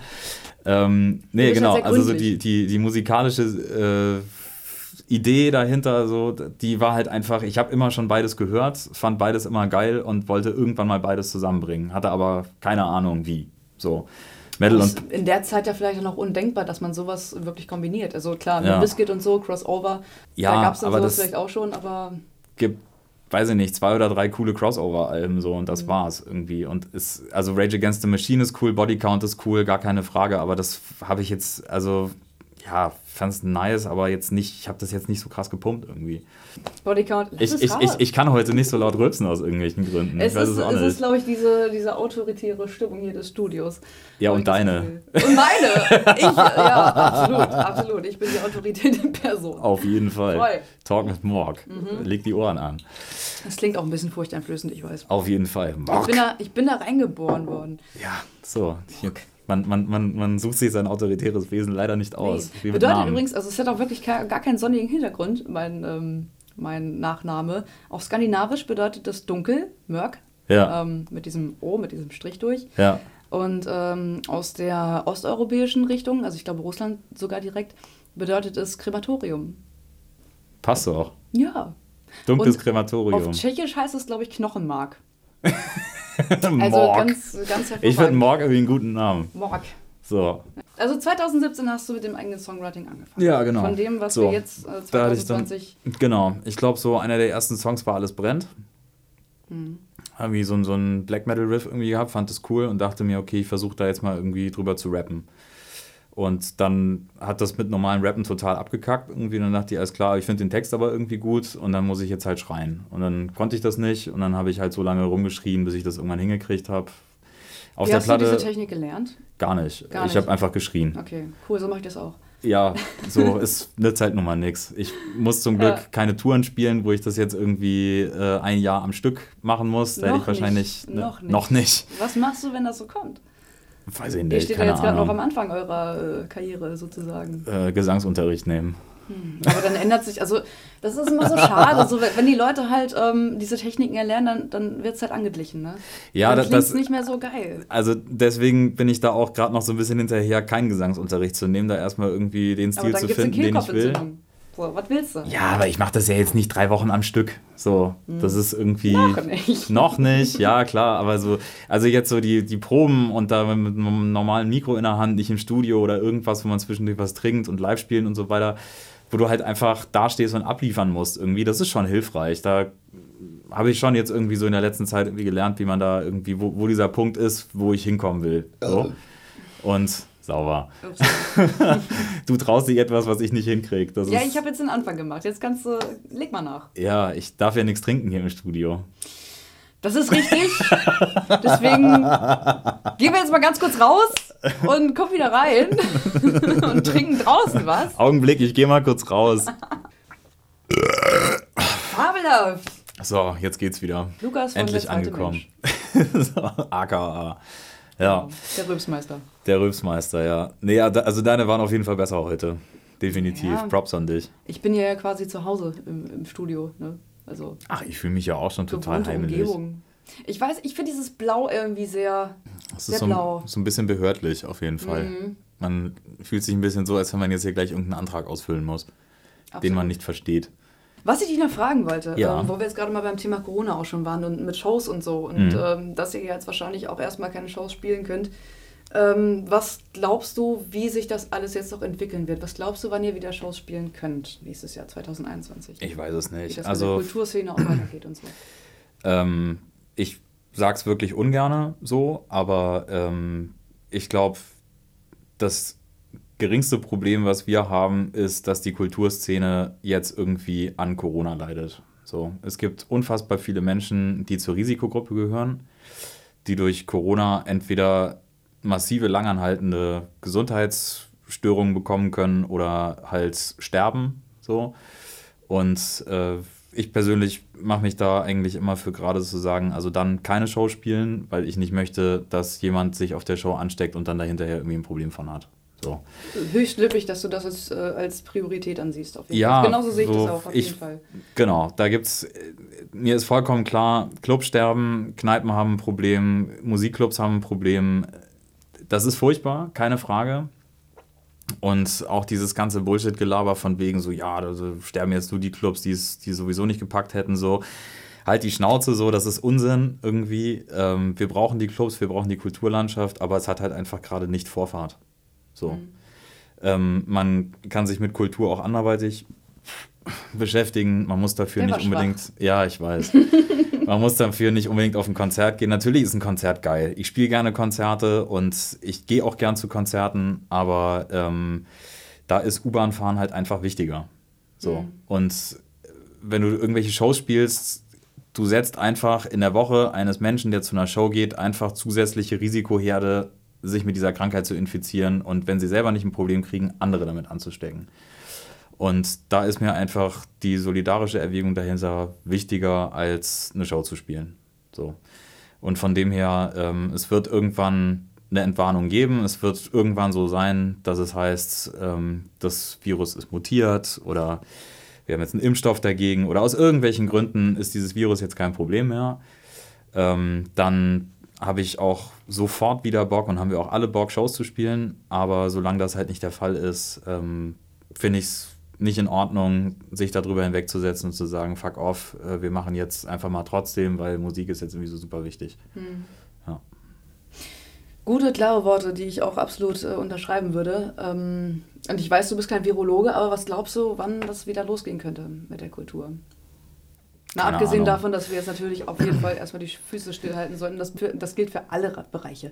Also nicht Also, nur Kultur, ja. wir sollten in allen Bereichen absolut die Füße gerade stillhalten. Ja, ich finde es müßig, sich darüber Gedanken zu machen, weil ähm, das Schöne ist, äh, auch wenn es irgendwelche komischen Corona-Leugner gibt, die sich da irgendwie laut machen und teilweise anstellen, also teilweise sogar Ärzte, habe ich mitbekommen, die mir da irgendwie erzählt haben, man muss das jetzt alles nicht so ernst nehmen, das ist nur eine Grippe, wo ich dachte so, Alter, verpiss dich, so, was ist mit euch los? Irgendwie. Ähm, also so die, die, dieses Bullshitting, das ist überall. so. Und äh, irgendwelche komischen, gewagten Thesen. Macht vor Bildungsgraden auf jeden Fall keinen Halt. Nein, macht es nicht. So. Äh, Corona, so, es wird ja auch irgendwie mittlerweile immer das Wahrheitsvirus genannt. Das finde ich einen ganz treffenden Begriff dafür. Ähm, der Umgang mit diesem Virus legt offen, wie unsere Gesellschaft mit Solidarität umgeht und dass es dann mit nicht besonders weit her ist, was ich bedenklich finde, definitiv. Ähm, und genau, aber ich mache mir da jetzt nicht so die Gedanken drüber, wann es wieder geht, sondern eher, wie man mit der Situation jetzt so umgehen kann, dass es irgendwie einigermaßen cool weitergehen kann. Und wir müssen uns jetzt, glaube ich, halt einfach mit der Tatsache arrangieren, dass es diesen Erreger jetzt gibt. Der ist jetzt da. Der wird auch nie weg sein. Außer es passiert so wie in der spanischen Grippe, ähm, wo der dann plötzlich weg war. Aber da sind dann auch erstmal 50 Millionen Menschen gestorben vorher irgendwie. Also weiß ich nicht, ob es das dann, ja, das äh, andersrum, das ist es nicht wert. so. Obwohl, naja, mal gucken. Wir haben auf jeden Fall die Mittel und Ja. Möglichkeiten, äh, das zu umgehen. Ja, ja, so, nein, also so, da, dazu darf es halt einfach nicht kommen irgendwie. Mhm. Wir müssen uns mit dem Ding arrangieren. Ich glaube eher, äh, dass es halt wichtig ist, als kulturschaffender Mensch irgendwie Mittel und Wege zu finden, wie man halt trotz dieser Corona-Situation irgendwie sich kulturell äußern kann. Kultur erhalten kann, ja. Und Ihr habt ja einen ganz guten Weg gefunden äh, bei eurem Konzert in der Markthalle in Mhm. Hamburg. Ähm, wie gesagt, Link poste ich da in die Beschreibung von dieser Podcast-Folge. Hm. Ähm, ihr habt dann letztendlich noch innerhalb von kürzester Zeit diese Band zusammengestellt Mhm. und die anderen noch äh, mit ins Boot geholt. Mhm. Ähm, jetzt habe ich den Faden verloren. Das ist die Turbomate, die ich gerade hinter mir habe. Ach, Quatsch. Obwohl die ja eigentlich anregend sein soll. Eigentlich Ähm, schon. aber das ist halt zum Beispiel auch so, so eine Möglichkeit, die Kultur am Laufen zu erhalten. Also halt äh, Sachen zu, zu produzieren, Sachen, Auftritte zu bewerkstelligen, wo halt kein Publikum da ist, wo aber auch jeder einzelne Mensch zu Hause am PC oder was weiß ich, was für ein Empfangsgerät das Ja. genießen kann, das aufnehmen kann und Kultur weiterhin bestehen bleibt. Wir haben die Möglichkeit, wir haben die Digitalisierung. Haben wir. Das, was das noch so ein bisschen als 2B-Lösung darstellt, ist halt durch. Also es ist schön, eine Show zu spielen, auf einer Bühne zu stehen und sich zu fühlen, als wenn man das jetzt gerade wirklich machen würde. Aber das, worum es ja eigentlich geht, ist, dass da andere Menschen sind und du teilst diesen Moment mit den Leuten bei einem Konzert. So. War das komisch für euch? Das also mir war es scheißegal, weil ich war im Tunnel Okay. und ich glaube, die anderen haben sich einfach gefreut, eine Show zu spielen. Okay. So, wir hatten extrem geiles Monitoring. Also an dieser Stelle nochmal vielen Dank an die Markthalle. Das besser hätte der erste Gig nicht laufen können. So, wir haben dreimal geprobt. Ich hatte noch nie ein Mikro in der Hand auf einer Bühne. Echt? Nie, gar nicht. Nein? Null, nada. Ich bin Schlagzeuger. Ich bin, ich habe viel live gespielt, aber immer hinterm Schlagzeug. Das ist ja abgefahren. ja. Also dafür hast du es echt So. gut gemacht. Ja, danke schön. Und da war auch klar. eine Menge los auf der Bühne. Also äh, Ja, auf Piggy, so. die alte Rampensau, hat dann natürlich wieder abgeliefert und so, die anderen Ey, auch. voll geil. Das Äh, ist die haben alles aber auch schon super. Bühnenerfahrung, was das angeht. Ja, natürlich, klar. Mhm. Und du halt mit einem völlig neuen Musikinstrument, in Anführungsstrichen, ähm, in der Hand, du bist da auch ordentlich äh, abgegangen auf der Dankeschön, Bühne. ja. War auch geil. Also so, das war irgendwie, das war, das war auch witzig. Irgendwie, wir hatten gerade alles fertig aufgebaut und so und dann hörte man irgendwie nur drüben so den FOH sagen so, ja, also ist jetzt eigentlich fertig, wir können jetzt loslegen und so. Und ich nur so geschaut, meinte so, ja, okay, dann noch 8 Kilo Nebel in die Luft, irgendwie, dann können wir loslegen und so. Und dann hörte man nur so hinten so aus dem Dunkeln so vom Lichtmann irgendwie so, ach so. Und dann auf einmal nur so, das ging so drei Minuten lang, war einfach nur dieses keiner hat gesprochen, es Wie wurde einfach nur gewartet. Hausbootparty bei Piggy. Ja, so irgendwie. Und irgendwann hörte ich Piggy rechts neben mir sagen, also ich kann Ecke nicht mehr sehen, den Schlagzeuger in der Mitte hinten. Arne hinten so, ja, ich auch nicht. Alles klar, wir können loslegen. So. Also, genau, also, es war halt einfach äh, Blitzlichtmassaker und Nebel auf der Bühne und war einfach bullenheiß. Also, das war eine gute Situation, um diese Musik da live zu performen. Deswegen, es wäre mit, mit Publikum bestimmt auch nochmal krass gewesen. Ja, man Oder- oder ja krasser. gegenseitig auch so ein bisschen auf. Und das sind immer zwei Ja, Parteien. natürlich. Vor allem, ich finde halt eine wirklich gute Show lebt halt davon, dass es halt so verschwimmt, wer jetzt eigentlich Musik macht und wer eigentlich in Anführungszeichen nur Zuschauer ist und jetzt nicht selber ein Instrument in der Hand hat. Mhm. So. Also deswegen mag ich halt eigentlich Floor-Shows total gerne, wo es halt einfach keine Bühne gibt, wo die Band irgendwo auf dem Boden steht und die Leute können da halt einfach, also können im Prinzip über Schlagzeug klettern. Da verschwimmt So. auch so dieser, dieser Makrokosmos, Bühne mit dem Mikrokosmos, Publikum. irgendwie. So. Weißt du, es wird, es wird so eins. Genau. Es ist auf einer Augenhöhe, es Und darum geht's. eins. So, und wenn man Ja. das jetzt, wenn man jetzt genau das während der Corona-Zeit hinkriegt, trotzdem in irgendeiner Form eine andere Weise der Interaktion hinzubekommen. Mit Menschen, die sich das, was da gefilmt wurde oder was auch immer, irgendwie, wie du es irgendwie mit den Menschen mehr teilen kannst, als einfach nur stumpf auf den Link zu klicken. Ich habe noch keine richtige Idee, wie das gehen soll. Vielleicht kommen da ja noch Ideen. Aber Also, vielleicht kommen da noch Ideen. Ja aber ich am glaube, Anfang dieser Pandemie. so, und genau, also so in den nächsten zwei Wochen wird sich das auf jeden Fall nicht ändern. Und vielleicht kommt aber in den nächsten zwei Wochen einer auf eine Idee, wie man diese Brücke der sozialen Distanz irgendwie nehmen, also über oder ja, egal. Also wie man halt einfach, wenn keine Leute zur Show kommen dürfen, trotzdem irgendwie einen geilen Moment hinkriegt. Es ist So. jetzt gerade, wir haben jetzt gerade, glaube ich, Mitte Oktober, wir haben den 16. oder so, ne? Mhm. 16. Oktober, ähm, Aufzeichnungsdatum. Was glaubst du, wie das Weihnachtsfest aussehen wird dieses Jahr? Oh, hoffentlich still. 2020. Ja, einfach mal eine stille Scheiß-Nacht, Alter. Ja, Das ist ja doch so. schön, oder? Einfach alle mal die Fresse halten irgendwie. Mhm. Keine Familien, die sich gegenseitig treffen und sich tothauen oder sich wieder irgendwelche alte Komplexe rein beleidigen Onkel oder der sowas. erstmal mit seinen äh, Verschwörungstheorien auspackt. Ja, genau. Und hinterher noch mit der Reichskriegsflagge nach Hause fährt. Genau. Ja, genau. Und so, Corona ist eine Lüge. Gut, das ist, jetzt, das ist jetzt Wunschdenken, aber was glaubst du, wie es wirklich Ja. aussehen wird? Ne, weiß ich nicht, aber ich hoffe so. Na gut, so. okay. Also das, das Schöne bei der sozialen Distanz, muss ich ja sagen, also bei diesem Social Distancing finde ich, äh, es verhalten sich gerade alle so oder sollen sich alle so verhalten, wie ich mich sehr gerne verhalte. Finde ich. So auch dieses Ich Umarmen und so, dieses, dieses inflationäre Umarmen. Also jedes Mal, wenn ich irgendwie in eine Kneipe gekommen bin und meine Leute da begrüßt habe, Und 20 Leute nimmt man sich umarmen. natürlich in den Arm, aber verdammt, du fühlst dabei so gut wie nichts. Ich will die gar nicht umarmen. Man freut so. sich irgendwie, die zu sehen, aber du, und du nimmst die irgendwie symbolisch in den Arm, aber du fühlst dabei nichts. Nee, so, weil gar es einfach nicht. nur eine Geste ist. So. Also ich mach da manchmal mit irgendwie, weil ich mir dann denke, okay, dann so sozialer Zwang irgendwie, dann, dann willst jetzt einen auch nicht da irgendwie völlig blöd stehen lassen irgendwie so, aber ich lege eigentlich keinen Wert auf Umarmungen von irgendwelchen lapidaren Bekanntschaften. Wie oft so. habe ich damals einen polnischen Abgang gemacht in Kneipen und wurde am nächsten Tag härtestens dafür bestraft, irgendwie so, äh, du warst auf einmal weg. Du hast mich nicht mehr umarmt beim Tschüss sagen. Und heute vergesse ist ich es völlig nie. selbstverständlich. Also danke Corona Ja. an dieser Stelle. Auf jeden ich Fall. Klasse. Ah, ich darf dich leider nicht umarmen. Das ist ah, ein Gebot der Solidarität. Ja, ich, ich würde dich, jetzt- ich würd dich jetzt in den Arm nehmen, ne? ich würde ja ich super ne? gerne. Tschüssi. Ich würde eigentlich auch jetzt super gerne mit euch allen kuscheln, aber leider hat die Kneipe Kann man dicht. nichts machen. Ja. Kann man nichts machen. Was soll's. Na Naja. gut. Aber ich habe auf jeden Fall den, den Eindruck, hier in Hameln gibt es also Corona auf jeden Fall nicht so als das äh, krasse Thema irgendwie. Also ich habe das Gefühl, hier geht das Leben relativ normal weiter. Noch, also Noch, ähm, ja. wie gesagt, Stand 16. Oktober, äh, die Kneipen haben noch offen. Allerdings Mhm. äh, häufen sich auch hier in der Region die Fälle Hm. der infizierten Zahlen. Ähm, es steigt weiterhin an. Klar, warum sollte Corona auch um Hameln-Pyrmont irgendwie einen Bogen machen? Hm. Ähm, das wird uns auch alle nochmal mit allerheftigster Gewalt Stärke treffen. treffen. Ja. Aber es ist doch keine Überraschung, verdammt nochmal. Nö, natürlich nicht, aber ich fand es irgendwie schon so verblüffend. Irgendwie im Sommer, wo ich ein paar Mal hier war, irgendwie. Gut, es ist jetzt nicht so in Hamburg, dass jetzt irgendwie alle die ganze Zeit mit Gasmasken durch die Gegend laufen oder so, aber ähm, ja, wenn du da in eine Kneipe kommst, da sitzen alle schon etwas weiter auseinander irgendwie. Also es, äh, Das war am Anfang, als die Kneipen wieder aufgemacht haben, hier auch der Fall. ja. Also da herrschen strengste Hygieneregeln. Auf dem Klo mussten alle eine Maske tragen Ja. und so und alles musste eingehalten werden. Das hat sich dann im Laufe der Zeit auch aufgeweicht. aufgehoben. Ja, ja. auf jeden Fall. Ja, ja. Aufgeweicht und aufgehoben.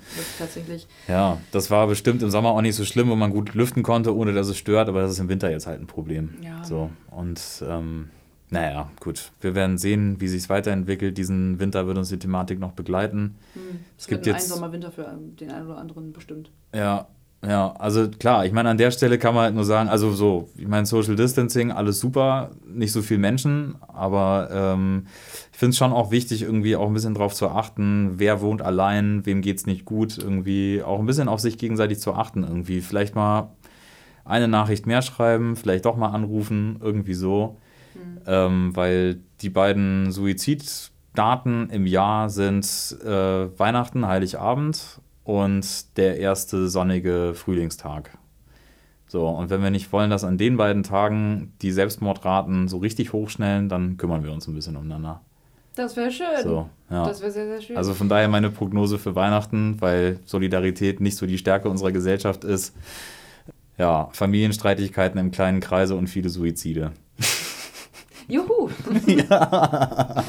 Naja, vielleicht ähm, bringt das ja jetzt auch mal ein bisschen was ins Rollen, dass man halt auch mal ein bisschen netter miteinander umgeht und ein bisschen solidarischer zueinander ist und auch äh, wirklich psychische Krankheiten mal ernst nimmt, wenn man da jetzt was irgendwie bemerken sollte oder wenn auch ein Mensch das äußert, dass man da nicht sagt, ach, Depression, ja, ich bin auch manchmal traurig, stell dich mal nicht so an. Ja, genau. Ähm, du behandelst in deinen Texten ja viele Dinge, die wirklich äh, den Weltschmerz, ähm, der, was heißt Weltschmerz, zumindest den gesellschaftlichen Schmerz aufsaugen und irgendwie verarbeiten, zu verarbeiten versuchen. Ähm, wie kommst du, also du beschäftigst dich persönlich auch sehr, sehr viel mit diesen negativen Aspekten Ja, der Gesellschaft, des Lebens. Ja. Wie kommst du persönlich mit diesem Weltschmerz klar? Ist tatsächlich die Musik das Mittel, um damit klarzukommen, oder manifestierst du damit immer nur noch weiter diesen Schmerz? Nee, also ich, ich weiß nicht, Weltschmerz würde ich es nicht bezeichnen. Also das meiste, was ich da irgendwie erzähle, das sind schon auch irgendwie Sachen aus der eigenen Wahrnehmung irgendwie. Also ähm, ich habe das Glück, jetzt nicht irgendwie schwer chronisch depressiv zu sein irgendwie, aber diese Schübe dann und wann gibt es schon. So. Ja, also das ist halt auch irgendwie so ein bisschen bedingt durch meine Vergangenheit irgendwie. Häusliche Gewalt, Ausgrenzung, irgendwie, das hat alles mal irgendwie eine Rolle gespielt. Und die Themen sind halt da. Also so das und speziell im Herbst irgendwie, wenn das erste Mal so die langen dunklen Tage anfangen, irgendwie so, dann wird das auch getriggert, dann ist es wieder da. Und ähm, wenn man halt irgendwie auch mal über eine Zeit lang Ausgrenzung und halt so eine Scheiße irgendwie selber erfahren hat, ohne sich dem mit irgendeiner Form entziehen zu können, dann weißt du halt auch einfach, was das ist irgendwie. Also dann, ich bin nicht schwarz oder, oder keine Ahnung, oder eine Frau oder in irgendeiner oder, oder weiß nicht, körperlich eingeschränkt oder was auch immer, dass ich jetzt irgendwie diese Form der Ausgrenzung erfahren würde irgendwie. Ähm, aber weiß nicht, so, ich war halt irgendwie nie der Typ, der jetzt irgendwie im Fußballverein ist irgendwie. Ich fand es irgendwie immer geil, Bilder zu malen oder irgendwelche Sachen zu schreiben oder sowas schon als kleiner Steppke. Und das, wenn du da halt irgendwo am Arsch der Welt aufwächst irgendwie, dann bist du halt anders. Dann bist du halt erstmal raus irgendwie. Und dieses, dieses Ausgrenzungsthema, das hat mich irgendwie immer schon begleitet irgendwie. So, je älter man wird, desto mehr verschwimmt es dann irgendwie auch. Menschen werden ja auch offener. Und äh, du hast irgendwann auch deinen eigenen Erfahrungshorizont, dass du halt irgendwie weißt, welche Menschen tun dir gut, welche nicht irgendwie. Aber gerade so im jüngeren Alter, wo du das alles noch nicht weißt, irgendwie wirst du da halt einfach erstmal äh, damit konfrontiert, dass du irgendwie nicht dazu gehörst oder nicht reinpasst oder was auch immer. Und ähm, also das spielt auf jeden Fall in den Texten eine Rolle. So, das sind so, so uralte Erfahrungen irgendwie. Welche Mechanismen hast du damals gefunden, um dagegen anzugehen? Also, dass du dich dann quasi auf so eine eigene, safe Insel rettest? Mechanismen, Mechanismen. Oder auch heute noch, wenn dich Also- irgendwie, bei diesen dunklen Tagen so äh, dieser gesellschaftliche Druck. Also bei den dunklen Tagen, also zum einen äh, befinde ich mich in einer sehr langen Beziehung mit äh, einem wundervollen Menschen. An dieser Stelle beste Grüße an Nico. Äh, die fängt mich da auf jeden Fall in den allerschlimmsten Zeiten immer sehr gut auf. Das Definitiv. helfen, ja. So. Ähm, das ist natürlich ein Glück, das haben die wenigsten Leute, sich in einer langen Beziehung zu finden, wo die Beziehung einen aufhängt irgendwie. Das darf nicht Zweck einer Beziehung sein, dass du sagst irgendwie, ja, ich, wie, keine Ahnung, irgendwie stell mir jetzt da irgendwie eine Vase hin, die ich irgendwie schön finde und dann fängt die mich auf, wenn es mir schlecht geht oder was weiß ich oder so. Ähm, aber das ist halt ähm, das Schöne an unserer Beziehung, dass wenn es mir halt richtig dreckig geht, irgendwie, dass sie halt dazu in der Lage ist, mich aufzufangen. Also das hat auf jeden Fall stabilisierend dazu beigetragen. Ansonsten tatsächlich so ganz fundamentale Dinge, also regelmäßig essen, wirklich auf die Uhr gucken, so Frühstück, Mittag und Abendessen. Struktur. Dreimal am Tag essen, so und zwar zur gleichen Zeit. Kein Mist, so, also keinen industriellen Fastfood-Scheiß oder so, irgendwas, was man sich selber kocht, ähm, wo die Zutaten frisch sind, wo Nährstoffe drin sind und so weiter. Genau, Ab und zu mal ein Dosenbier. ab und zu mal ein Dosenbier. Tatsächlich, wenn es richtig schlimm ist, äh, nicht breit sein. Nee, auf keinen Fall. Also, Safe nicht. Nee, hab ich Also, auch die Erfahrung mitgemacht. wenn alles geil ist, wenn man sich gut fühlt, mit guten Leuten unterwegs ist und so weiter, dann nicht nüchtern zu sein, super Sache. Sonst nicht. So. Das Blöde ist ja, dass man häufig auf Alkohol zurückgreift. Ähm, was heißt man? Also viele Menschen greifen häufig auf Alkohol und andere Sub- Substanzen zurück, die einen so ein bisschen leben oder so ein bisschen von einem Pro Problem gerade Ja. ablenken. Und das sind leider auch genau die Substanzen. Also man, man borgt sich, Du leist dir das Glück von morgen. genau, man, man leiht sich dieses Glück vom nächsten Tag und dann trifft es einen halt doppelt so stark. Es wird schlimmer. Das Problem, also Dann kannst du dich am nächsten Tag natürlich auch wieder besaufen, aber irgendwann ist dann Ende im Gelände. so, und äh, irgendwann hängst du dann vier Monate am Stück in der Wohnung und kannst dich kaum mehr bewegen. Genau. So. Ähm, das, da gibt es Menschen, die haben wesentlich schlimmere Sachen als ich erfahren. Ähm, ich hatte einmal eben diese Erfahrung, da irgendwie vier Monate komplett regungslos. Gut, da kamen viele Sachen zusammen, aber äh, da wirklich vier Monate regungslos irgendwie in der Wohnung rumzuvegetieren. Aufgrund von ähm, Das- Depressionen an sich oder Das wegen, geballte wegen alles komplett. Da Okay. ist einmal so komplett die Schranke runtergegangen irgendwie und da habe ich am Anfang noch irgendwie versucht, das wegzusaufen und so. Und Warst du da auch schon in das der hat dann noch schlimm. Nee, mm, mm, das war davor. Okay. Und ähm, da war ich so 20, 21 oder so. Ah, Anfang 20. Das Anfang war bei mir da 20. auch gerade so eine Phase, ja. Ey, furchtbar. Ganz furchtbar. Man, und kann, man fühlt sich gelähmt, man kann nichts mehr machen. Man du kannst nichts mehr machen. So. Und das war der, der Punkt, ist, da sind wir wieder beim, beim äh, zu viel erzählen. Ne, äh, vom- vom- vom- vom Deep Anfang. Talk Time hier bei Talk mit Deep. Talk Time, genau, so. Äh, das eine Ding ist, wenn das regelmäßig wiederkommt, dann ist das nicht nur irgendein Triggerding im Kopf, sondern dann hast du irgendein Problem mit deinem Körper. Also in pathologisch irgendeiner Form. Ob das der jetzt aus deinem Gehirn kommt oder oder, so. ob das aus der Schilddrüse kommt oder sonst was. Wenn du dich in so einem Schub befindest, bist du nicht dazu in der Lage, aufzustehen, zum Arzt zu gehen und zu sagen, hallo, schönen guten Tag, ich äh, fühle mich gerade nicht so gut, können Sie mal kurz gucken, vielleicht habe ich Depressionen. Das funktioniert nicht.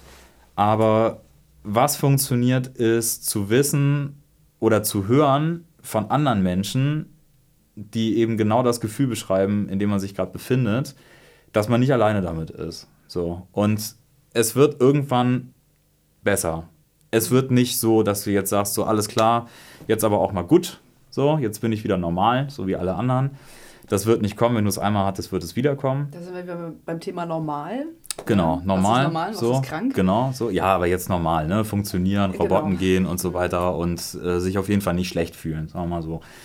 Das, äh, wenn du einmal so einen, so einen richtig fiesen Downer gehabt hast, kannst du davon ausgehen, der wird wiederkommen. Mhm. So. Und wenn der, also So, da ist es, gibt ganz wenige, da ist es nur einmal, dann ist es vielleicht ein Burnout oder so und dann kommt es nicht wieder. Aber wenn du die Veranlagung dazu hast, dann äußert es sich das erste Mal und danach wird es dein stiller Begleiter. Das ist einfach mit dabei. Und So. Du kannst dein Leben lang nur versuchen, dagegen anzukämpfen, das zu verhüten, dass es wiederkommt. So, und da ist halt das Problem, wenn du halt anfängst dagegen anzukämpfen, machst du dich halt dir selber zum Feind.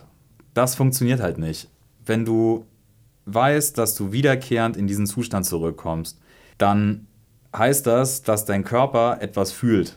Und wenn du das nicht zulässt, dass dein Körper was fühlt, dann wirst du auch, oder dass du was fühlst, dann wirst du auch alle möglichen Mittel und Wege ergreifen, dass du eben nichts fühlst, dass es nicht so schlimm ist oder dass du dein Gefühl ablenkst, dass du dich betäubst, dass du dich schneidest, was auch immer. So. Der, die eigentliche Aufgabe, die du in so einem Zusammenhang hast, ist irgendwie einen Bezug zu dir selber herzustellen. In irgendeiner Form eine Distanz zu dir selber aufzubauen, wie auch immer, und irgendwie mit dir selber zurechtzukommen. Das, keine Ahnung, ich bin kein Psychologe, kein Psychotherapeut, was auch immer, aber äh, ich kann von mir sagen, ich habe das irgendwann hingekriegt zu sagen, alles klar, wenn ich traurig bin, wenn es mir schlecht geht, dann ist es kein schönes Gefühl. Dann trinke ich noch ein Korn, genau, so. Äh, Sorry. wenn wenn wenn, es mir traurig äh, äh, genau, wenn es mir traurig geht oder ich schlecht bin dann ist das halt so. Das brauche ich nicht zu werten. So was ich nicht ändern kann brauche ich auch nicht zu werten. Großartig. Das ist halt einfach so. Ich fühle das in dem Moment. Und wenn es einigermaßen besser ist und ich irgendwie manövrierfähig bin dann ist es halt legitim zum Arzt zu gehen. So, du kannst nichts dafür. Du, das ist nicht so, dass du sagst, so leck mich mal alle am Arsch, ich setze mich jetzt hier vier Monate hin und mir fühle mich halt gerade nicht so irgendwie. Es ist eine ernst sondern nehmende Krankheit. es ist halt ein Problem so irgendwie, ob das woher das jetzt kommt, ob das jetzt wirklich nur aus Erlebten basiert, ob das irgendwie ein körperliches Problem ist. Es wird sich in irgendeiner Form früher oder später körperlich niederschlagen. Davon kannst du ausgehen. Das ist ja auch meistens so, dass die Menschen erst körperliche Symptome haben und dann irgendwann, wenn sie diese körperlichen Symptome ignorieren, dass sie dann halt irgendwann komplett in dieser Situation sich befinden, vier Mhm. Wochen am Stück im Bett liegen und nichts machen können. Und da Mhm. kommt dann auch die Scham irgendwie hervor. Die Scham ist sich selber zuzugestehen und es seinem Arbeitgeber zuzugestehen Mhm. und dann auch irgendwie einem Arzt zu sagen, ich brauche Hilfe. So. Obwohl die das ja gewohnt sind. So. Also, Jetzt war ich damals ein Anfang 20-jähriger Junge irgendwie. Da ist der Testosteronhaushalt, lässt das irgendwann mal zu, dass man Muskeln aufbauen kann. Und da möchte man unbedingt als junger Mann diesem Muskelmann-Image da irgendwie entsprechen. natürlich.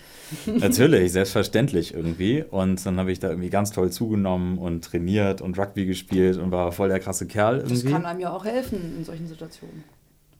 Ja, klar, aber ich glaube schon, dass es auch damals irgendwie ein Stück weit dazu beigetragen hat, dass es überhaupt zu dieser Situation gekommen ist. Irgendwie. Weil ich Okay. halt einfach so krass auf dieses Ding, so, ja, okay, alles klar, so, du musst halt irgendwie einfach der krasseste und der härteste sein, damit dir halt keiner irgendwie noch irgendwie auf den Sack geht und so und abschreckend sein und. Also schon so in die Richtung. Körperwahrnehmungsstörungen. Ja, schon, irgendwie auf eine Art auf jeden Fall. Irgendwie. Also ich glaube jetzt nicht Körperwahrnehmungsstörung jetzt irgendwie in einem wirklich pathologischen Sinn, dass du jetzt irgendwie so wie, weiß ich nicht, zum Beispiel Magersucht oder Anorexie oder irgendwie sowas. Ähm, das- Wir reden über ganz, ganz viele ja pathologische. Sachen übrigens So. und haben gar keine Ahnung, weil wir beide gar keine Fachleute sind. Nee, also überhaupt gar Sie das nicht. bitte, Ja, Zuhörende. so.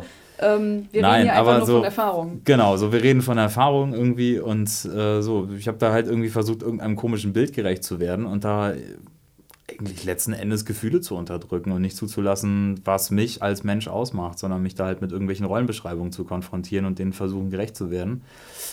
Und da fängt die ganze Scheiße halt einfach an. Und wie So. hat sie wieder aufgehört? Wie bist du da wieder rausgekommen? Wie hat sich das wieder eingependelt? das war ein extrem langer Prozess, auf jeden Fall. Also ich habe, ja, keine Ahnung, ich habe irgendwann erstmal angefangen, meinen Tag zu strukturieren, als ich da einigermaßen wieder zu in der Lage war, äh, regelmäßig zu essen, regelmäßig zu schlafen, das habe ich gerade noch vergessen zu sagen, das ist extrem wichtig, zu festen Zeiten, also gerade dann, äh, wenn es wirklich, also wenn man sich schwach fühlt, so, dann ist Essen und Schlafen auf jeden Fall ganz, ganz wichtig. So. Und da gibt es ja auch nochmal ein Problem, wie mache ich das dann? Also in, wenn man in so einer verzweifelten Situation ist, dann ist es nicht so einfach zu sagen, okay, es ist jetzt neun, jetzt mache ich mal das und das. Und dann liegt man ja auch wieder auf dem Sofa und denkt sich so, fuck nein, ich, ich kann jetzt noch nicht schlafen. Ich bin gerade noch so in meinem Kopf verbohrt und kann jetzt noch nicht schlafen. Weißt du, was ich das Schlimmste finde? Einkaufen gehen. Oh mein Gott, ja. Das ist das Schlimmste. Das, das eigentliche Problem beim regelmäßigen Essen ist nicht die Zeit einzuhalten, es sondern ist, das, du das ist, Essen beschaffst. Ja. dass du das scheiß Essen zu Hause hast. Du musst dazu rausgehen, diese ganzen Menschen, dann kommst du in den Supermarkt rein irgendwie, dann kann dir der irgendwie erstmal irgendwelche drei Arschlöcher da zur Seite, dann ich würde mich selber jetzt mal als Menschen beschreiben, der jetzt nicht unmittelbar stark irgendwie von einer Depression oder psychischen Problemen betroffen ist. So. Aber es erfüllt mich einfach schon mit, mit so, so das so. regelmäßige. Einkaufen ist einfach eine Zumutung in der heutigen Gesellschaft. furchtbar. die Interaktion mit anderen Leuten, um notwendige lebenserhaltende Maßnahmen zu ergreifen. So, das, das müsste doch nicht sein. Das ist das Kann man da nicht mal Schlimmste. irgendwie eine Alternative erfinden? Ja, so, bei Rewe anrufen, bitte nach Hause liefern. Genau. Bei Rewe Mehr online Emissionen bestellen. meinetwegen verursachen und dann den ganzen Scheiß nach Hause liefern lassen. Also- ich weiß es auch nicht. Äh, äh, heißer Tipp unter Profis, wenn man bei Rewe online bestellt, auf jeden Fall alle Cookies zulassen, weil ansonsten wird eine Bestellung nicht gespeichert. so, es Okay. gibt wirklich viele Produkte bei Rewe online. Ja. Ah. Oder sonstigen Lieferservicen, was auch immer, keine Ahnung. Da spricht der Profi. Nein, also im Endeffekt, nein. Es ist, ich habe es einmal probiert und dann, ja, das ist auch endlos. Es nützt nichts. Du musst dann da halt irgendwie raus und einkaufen gehen und Den den, reichen Rewe kann man sich ja auch nicht immer leisten. Nein, aber jetzt so, keine Ahnung, so, ne, irgendwie. Aber ja, also so, ich finde Einkaufen gehen den größten Hemmschuh regelmäßig zu essen. Die Alternative ist halt ins Loch fallen und dann beißt man halt in den sauren Apfel. Aber Ja, das, oder sich jeden Tag Essen bestellen und irgendwann im Dispo landen. ja, so, irgendwann ist gut, nach drei Tagen. Ja, genau. So. Ich finde tatsächlich ähm, jetzt mal, also so dieses regelmäßig Essen, regelmäßig Schlafen und tatsächlich auch Bewegung, rausgehen, Sonnenlicht, UV-Strahlung, also echte UV-Strahlung, Solarium ist Unsinn. Das hilft auch, da muss man sich auch manchmal zu zwingen. Ähm, und ansonsten, also so bescheuert das jetzt klingt, das ist garantiert nicht äh, der Rat für Menschen, die ernsthaft chronische psychische Probleme haben. Aber mir hat es auf jeden Fall weitergeholfen, tatsächlich konstruktiven Selbstbewusstsein aufzubauen. So. Und zwar nicht nur, ich klopp irgendwelche Sprüche und mache mich irgendwie wichtig. Eben, das geht ja auch nicht, wenn man einmal in die Finger schnipst und dann sagt, oh, ich bin jetzt total selbstbewusst. So, ich mache jetzt Battle Rap und hau irgendwelche harten Lines raus und dann haben alle Angst vor mir und dann gehe ich auch noch pumpen und dann ist alles super. Ähm, das ist nicht Selbstbewusstsein, sondern Selbstbewusstsein heißt, du bist mit einer Situation konfrontiert, die dich eigentlich überfordert und du dir innerlich sagst, nö, das überfordert mich eigentlich nicht, weil ich weiß, wie ich mich verhalten muss. Okay. So, da das- haben wir ja schon mal einen Punkt, mit dem wir arbeiten können. Das ist Selbstbewusstsein. Also zumindest so, wie ich das für mich definiere. Und äh, ich glaube, ab dem Zeitpunkt, wo man es hinkriegt, so, so einen Geisteszustand aufzubauen, dass man keine Angst davor hat, mit irgendwas überfordert zu sein, nimmt man sich, glaube ich, extrem viel Angst vor Situationen, die man komisch findet. Das ist richtig. Das äh, würde ich so unterschreiben. So, wie Lukas, bekommt man Selbstbewusstsein? Ja, das ist ja dann die Frage für man- die nächste.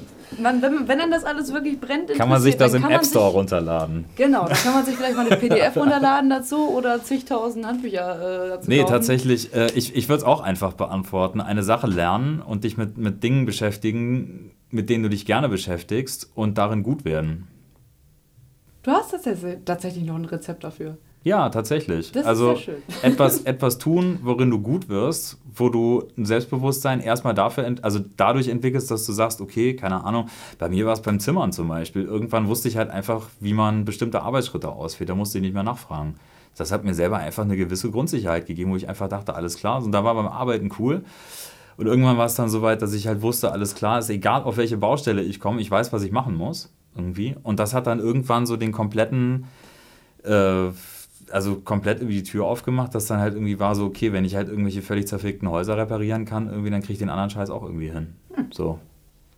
Ja, also so bescheuert das klingt, das ist, heißt nicht, dass jetzt alle eine Zimmererlehre machen müssen. Wenn du gerne klar. strickst irgendwie und sagst so, alles klar, ich habe meinen ersten Pulli gestrickt irgendwie und jetzt auf einmal zehn Pullis oder so, dann gibt dir das halt auch was zurück irgendwie.